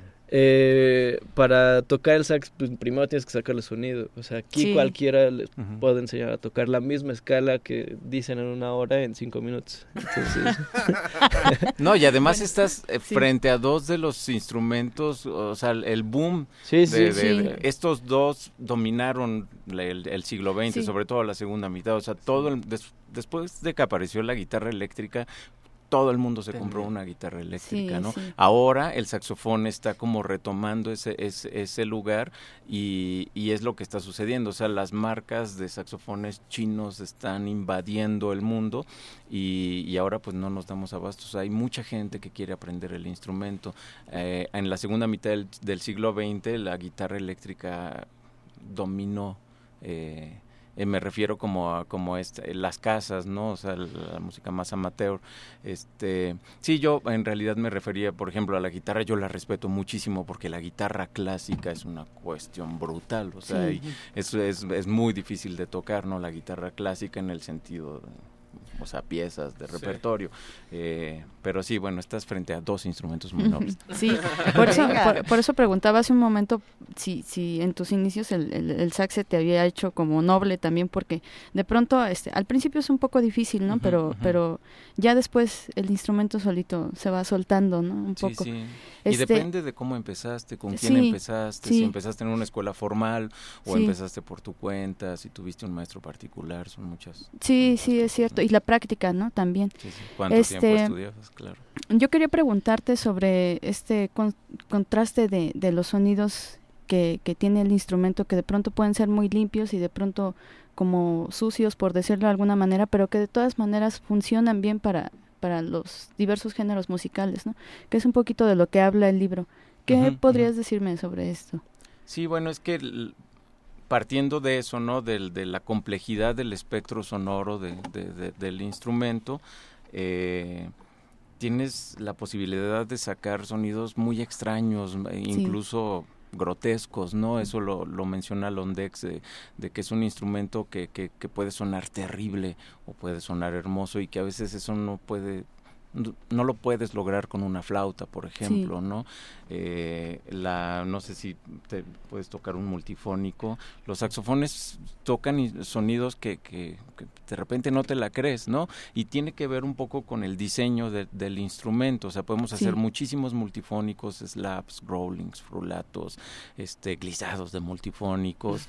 Eh, y al mismo tiempo los conciertos, por ejemplo, de saxofón y orquesta, que son completamente clásicos, el Glass 1, Belibert, son discursos perfectamente tonales, puros, tersos. Sí, yo, yo recuerdo algún, una vez un concierto en la Facultad de Música, este, y bueno, era cuarteto de saxofones, y le sacaban de pronto un sonido al sax como de besito, ¿no? Como un besito. Y yo decía, ¿esos besos de dónde vienen? Porque además no los oía directamente. Paquito, ¿cómo se hace un besito con el sax? puedes hacernos un besito de sax? Los que lo vieron en Periscope le dio un besito a Le dio un beso a su saxofón. ¿Cómo es como un es que pues, lo, haces cuando, cuando eh, en la boquilla tratas de hacer un besito. Sí, pero, ajá, pero de ahí parten como más efectos, ¿no? Yo ahorita estoy trabajando en un libro de técnicas contemporáneas y, bueno, incluyo unas 40, 50 y una de ellas es justo el beso, pero si mezclas eso con slap, si mezclas slap, ¿te sale? Sí. Puede, eh, el slap es, este, es este, y después nos van a tocar es este efecto como percutivo. Y, hay varios tipos de slap. Hay, hay slap de foot, bueno, así no me sale. Ah, A ver. Ahí está. Sí, sí, sí, entonces van saliendo como estos, estos pequeños detallitos y hay otros que son mucho más sutiles, pero amplificados, son prácticamente música electrónica, o sea, es, es, es, lo que te pasó, o sea, te asombras de dónde viene. ¿Podemos, ¿podemos escuchar otra y después seguimos platicando? Claro. ¿Cuál, ¿cuál vamos a escuchar, Paquito Daniel? Em, bueno, eh, estábamos planeando nuestra participación. Ajá. Y bueno, pues, prácticamente es un homenaje al saxofón. Mi especialidad es más el jazz. Y eh, uno de los saxofonistas que fue parte aguas del saxofón tenor en la historia del jazz fue Coleman Hawking. Y con la grabación más famosa del estándar Body and Soul es de él. ¿no? Cuando surge esta grabación es cuando ah, se pueden hacer más cosas con el instrumento y en el jazz, ¿no? Eh, vamos a tocar entonces, Body and Soul. Es una bala. A través del 96.1 no, de FM, primer movimiento.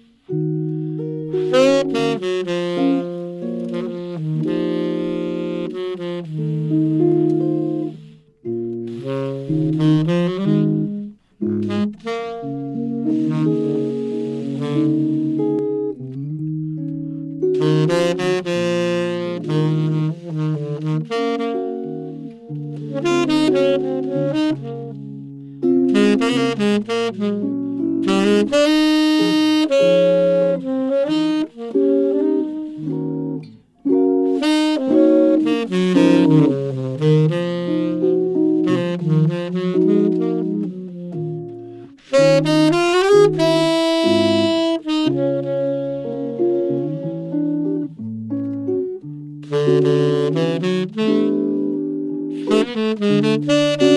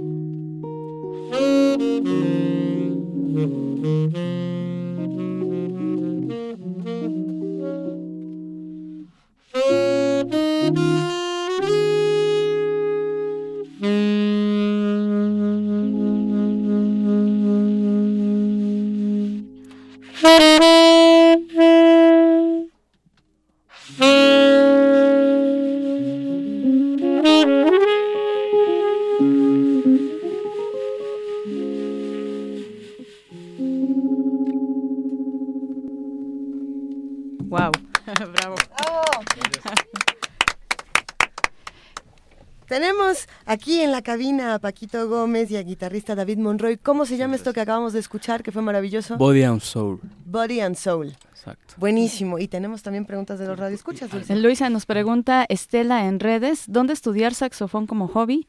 Y Rubén Ortiz nos dice, en México se escuchó el sax por primera vez el 2 de noviembre de 1862 en el Teatro Nacional con José Ortiz.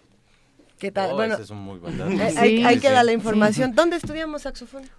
Eh, ¿A dónde nos vamos bueno, hay, hay, hay, hay, muchas escuelas. Hay una escuela que es muy interesante que es de Bellas Artes, eh, la Escuela de Iniciación. Bueno, yo conozco la número uno que está en la Roma, en Tlacotalpan.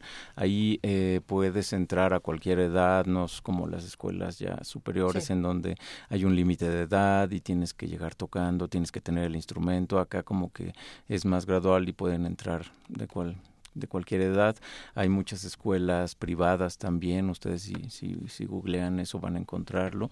Eh, y algo que es también como pues muy común es que se acerquen a las escuelas de música, a la superior, a la nacional y encuentren un alumno que además le va a hacer como muy útil percibir unos, unos 300, 400 pesitos por la clase, porque eso es más o menos lo que, lo que cuesta ahora, entre, entre 300 y 600 pesos una clase, este, y además pues se ayudan mutuamente.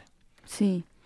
Eh, eh, volviendo un poco eh, a la historia del sax y este a propósito del libro El cuerno, del, diablo. que tan solo ya en el nombre como que lleva la penitencia. este, yo quisiera, pues, primero decir que, que, es una manera muy bonita de contar la historia del sax porque son muchísimos datos los que tienes, porque y, y eso te da cuenta de qué tan lejos ha llegado el instrumento, ¿no? Pero además te lo cuenta como una aventura.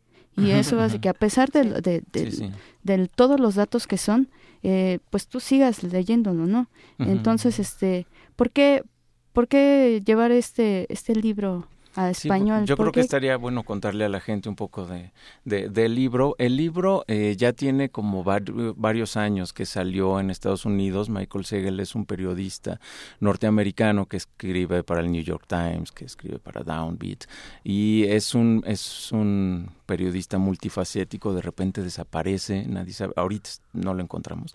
Eh, quién sabe qué está haciendo y de repente pum saca un libro no que es como como como el cuerno del diablo.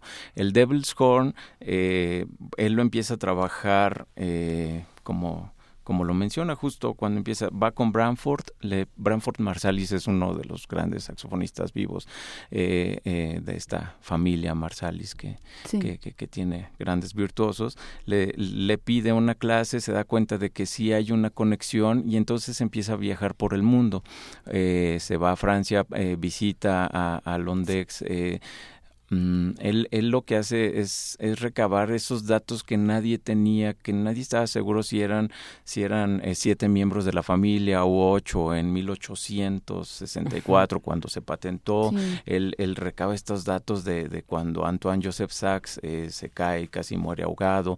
O eh, el inventor del saxofón estuvo a punto de morir como cinco veces antes de los 12 años, ¿no? Es, es, una historia rarísima. Es una historia rarísima. Vamos a tener que dejar a los radioescuchas picados con ganas de que se acerquen al cuerno del diablo porque se nos está en el tiempo, pero queremos cerrar con lo que estás haciendo tú. Cuéntanos, por favor, Omar López, ¿en qué andas y qué vamos a escuchar ya para despedirnos? Bueno, eh, yo creo que ahorita vamos a escuchar algo del, del disco eh, tercero del proyecto Saxofón Contemporáneo de México. Yo lo que hago más es estrenar eh, compositores mexicanos, ¿no? Esa es como mi línea. Este disco rojo eh, es de compositores mexicanos, pero electroacústico, así es que van a escuchar algo como un poquito más complicado, más difícil de escuchar.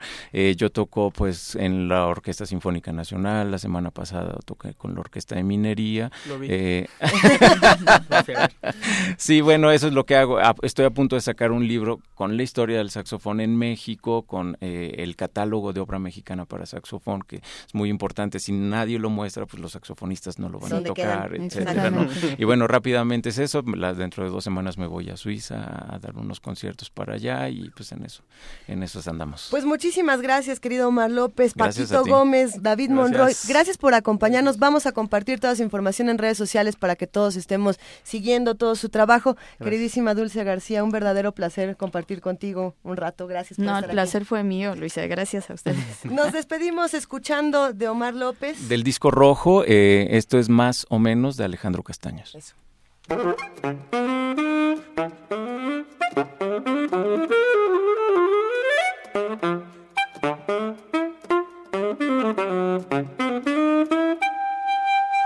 Mm-hmm.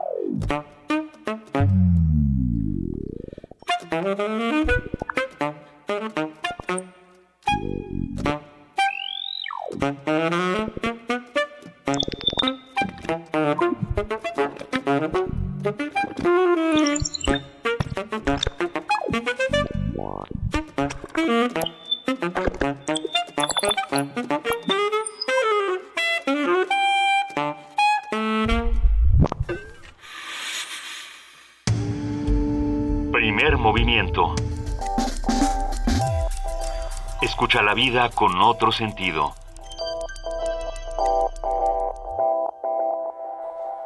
Son las 9 de la mañana con 49 minutos. ¿Qué te pareció, Juana Inés, toda esta mesa sobre el cuerno del diablo? Esta, esta mesa que además escuché como radio escucha, entonces me, divertí más. Estuvo muy divertida. Estuvo muy bien, sí, sí, sí. Y eh, todavía a la salida René Hostos, aprovechamos para, para preguntar sobre el, el sax peruano. peruano, que es, es chiquito y es de madera y debe de tener un sonido muy distinto del que tiene, porque el metal le da un sonido particular al aire. Venga, pues para todos los que se quedaron con dudas y quieren conocer más de la historia del saxofón, busquen el libro de Michael Segel, El cuerno del diablo, la historia del saxofón, de la novedad. A ver, es de la novedad escandalosa al rey de lo cool. De hecho, vamos a regalar un ejemplar. Vamos a regalar un ejemplar como Juana Inés. Al primero que nos diga eh, en qué teatro fue que se tocó por primera vez en México el saxofón. Y ya lo, dijimos, sí lo dijimos. Sí lo dijimos, así es que, es más, lo dijimos porque alguien lo mencionó, nos hizo favor de mencionarlo en redes, así es que... Pueden darse un clavado a las redes y encontrar esa... encontrar ese, dato. El primero que nos lo diga por Twitter y con el hashtag cuerno del diablo, ya con eso se llevan eh, su libro de Michael Segel. Nosotros vamos a escuchar en este momento una nota, Juana Inés. Vamos a hablar ahora de la cultura del agua. Ante las prácticas inadecuadas en el manejo del agua, es necesario que las autoridades impulsen una cultura que nos haga conscientes de cuánto cuesta realmente este recurso. Nuestro compañero Antonio Quijano preparó una nota al respecto.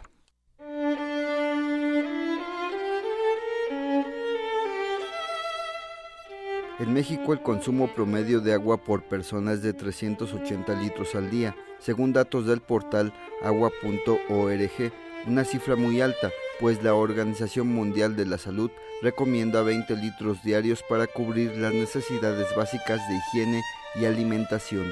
Se trata de prácticas inadecuadas en el manejo del recurso. Habla el doctor Víctor Magaña del Instituto de Geografía. Si yo les preguntara cuánta agua consumen ustedes día a día, la mitad no sabría cuánto consume, la otra mitad tendría una leve idea, ¿sí? Y cuando les dijera, ¿y con cuánta agua sería suficiente que vivieran? Si yo les digo que consumen ustedes como 250 o 300 litros por día, todos se quedarían así. ¿Yo? Eso es más o menos lo que consumen en el Distrito Federal. Si yo les dijera que con 100 litros podrían vivir adecuadamente, ¿me lo creerían? Entonces, ¿cuánto estamos sobreusando de agua en realidad la gente? Con el fin de contribuir a un desarrollo sostenible desde el hogar, los expertos recomiendan tomar duchas breves, de máximo 5 minutos, y cerrar las llaves al enjabonarse, remojar y enjabonar todo de una vez al lavar los trastes sin tener la llave abierta, regar el jardín solo cuando sea necesario, reutilizar el agua de la regadera en otras actividades y reparar o reportar fugas de agua. Para el experto es necesario que las autoridades impulsen una cultura del agua entre la población. La cultura del agua es algo fundamental para que podamos bajarle. Y esto involucra no solo estar mandando mensajes como aquellos de Amanda, ciérrale, ¿no? O sea, lo que se requiere es realmente generar cultura entre la población de todas las opciones que tiene. La cultura del agua incluso debería hacerla consciente de cuánto cuesta o cuánto vale realmente el agua. Pagamos nada por el agua, ¿no? Aunque algunos pagan mucho al no tenerla. ¿sí? Este, esta es la gran contradicción y esto se agrava evidentemente en épocas de sequía. Magaña también planteó la necesidad de invertir en parques hídricos. Bueno, nos quejamos y nos quejamos de que estamos perdiendo agua del acuífero, ¿no? Que cada vez está sobreexplotado, los hundimientos de la ciudad, etcétera. Y entonces, ¿qué medida tenemos para que eso se refuerce y se capture? Bueno, un parque hídrico sería una buena idea. El problema es que echar a andar un parque hídrico cuesta. Y siempre pensamos en lo que cuesta y no en lo que nos va a beneficiar. Y mientras sigamos con la filosofía de que cuesta mucho y no del beneficio que va a dejar, pues vamos a seguir evitando hacer esas inversiones. De acuerdo con el Programa de las Naciones Unidas para el Medio Ambiente, las inversiones en agua y saneamiento generan ganancias económicas, pues por cada dólar invertido hay un retorno de entre 5 y 28 dólares. Para Radio UNAM, Antonio Quijano. Movimiento. Donde todos rugen, el puma ronronea.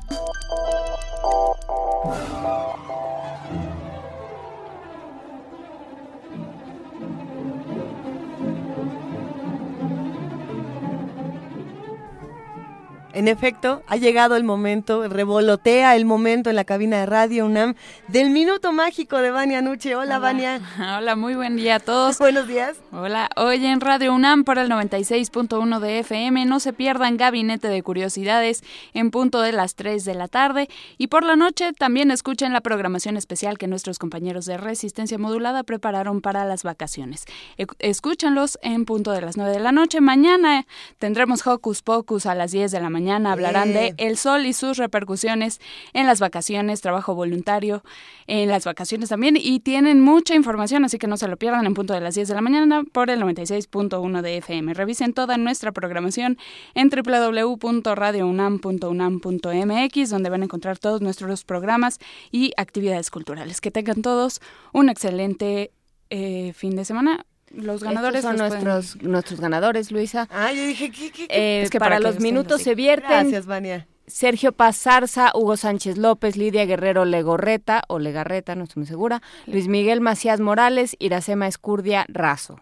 Y para los miserables, a las miserables, perdón, Antonio Mateos, Neftali Turbe Araujo, Jorge Alejo Gómez, Guillermo González Elizondo y José Octavio Pérez Martínez. Ya, eh, pues ya todo el mundo va, se va a enterar, gracias a Vania, de lo que tiene que hacer. Y también ya tenemos al que se ganó el libro de Michael Segel, El Cuerno del Diablo. Es Ciudadano Cero. Ya comunícate con nosotros, Ciudadano. Vamos a despedirnos precisamente escuchando saxofón. Gracias, querida Vania Noche. Buen fin de semana. Gracias, querida Juana Inés de ESA. Un placer compartir esta semana contigo, como siempre. Igualmente, Luisa Iglesias. Ya el lunes estará de vuelta Benito Taibo. Muchísimas gracias a la producción y nos vamos con el arabesque de Debussy para escuchar otra forma de tocar el saxofón. Nos vamos y nos escuchamos la próxima semana de 7 a 10 de la mañana. Esto fue Primer Movimiento. El mundo desde la universidad.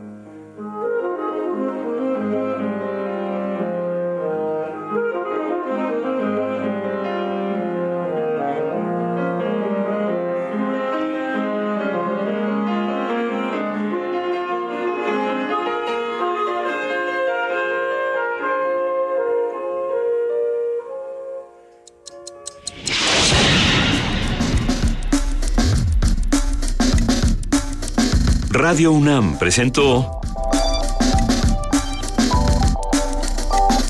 Primer movimiento. El mundo desde la universidad.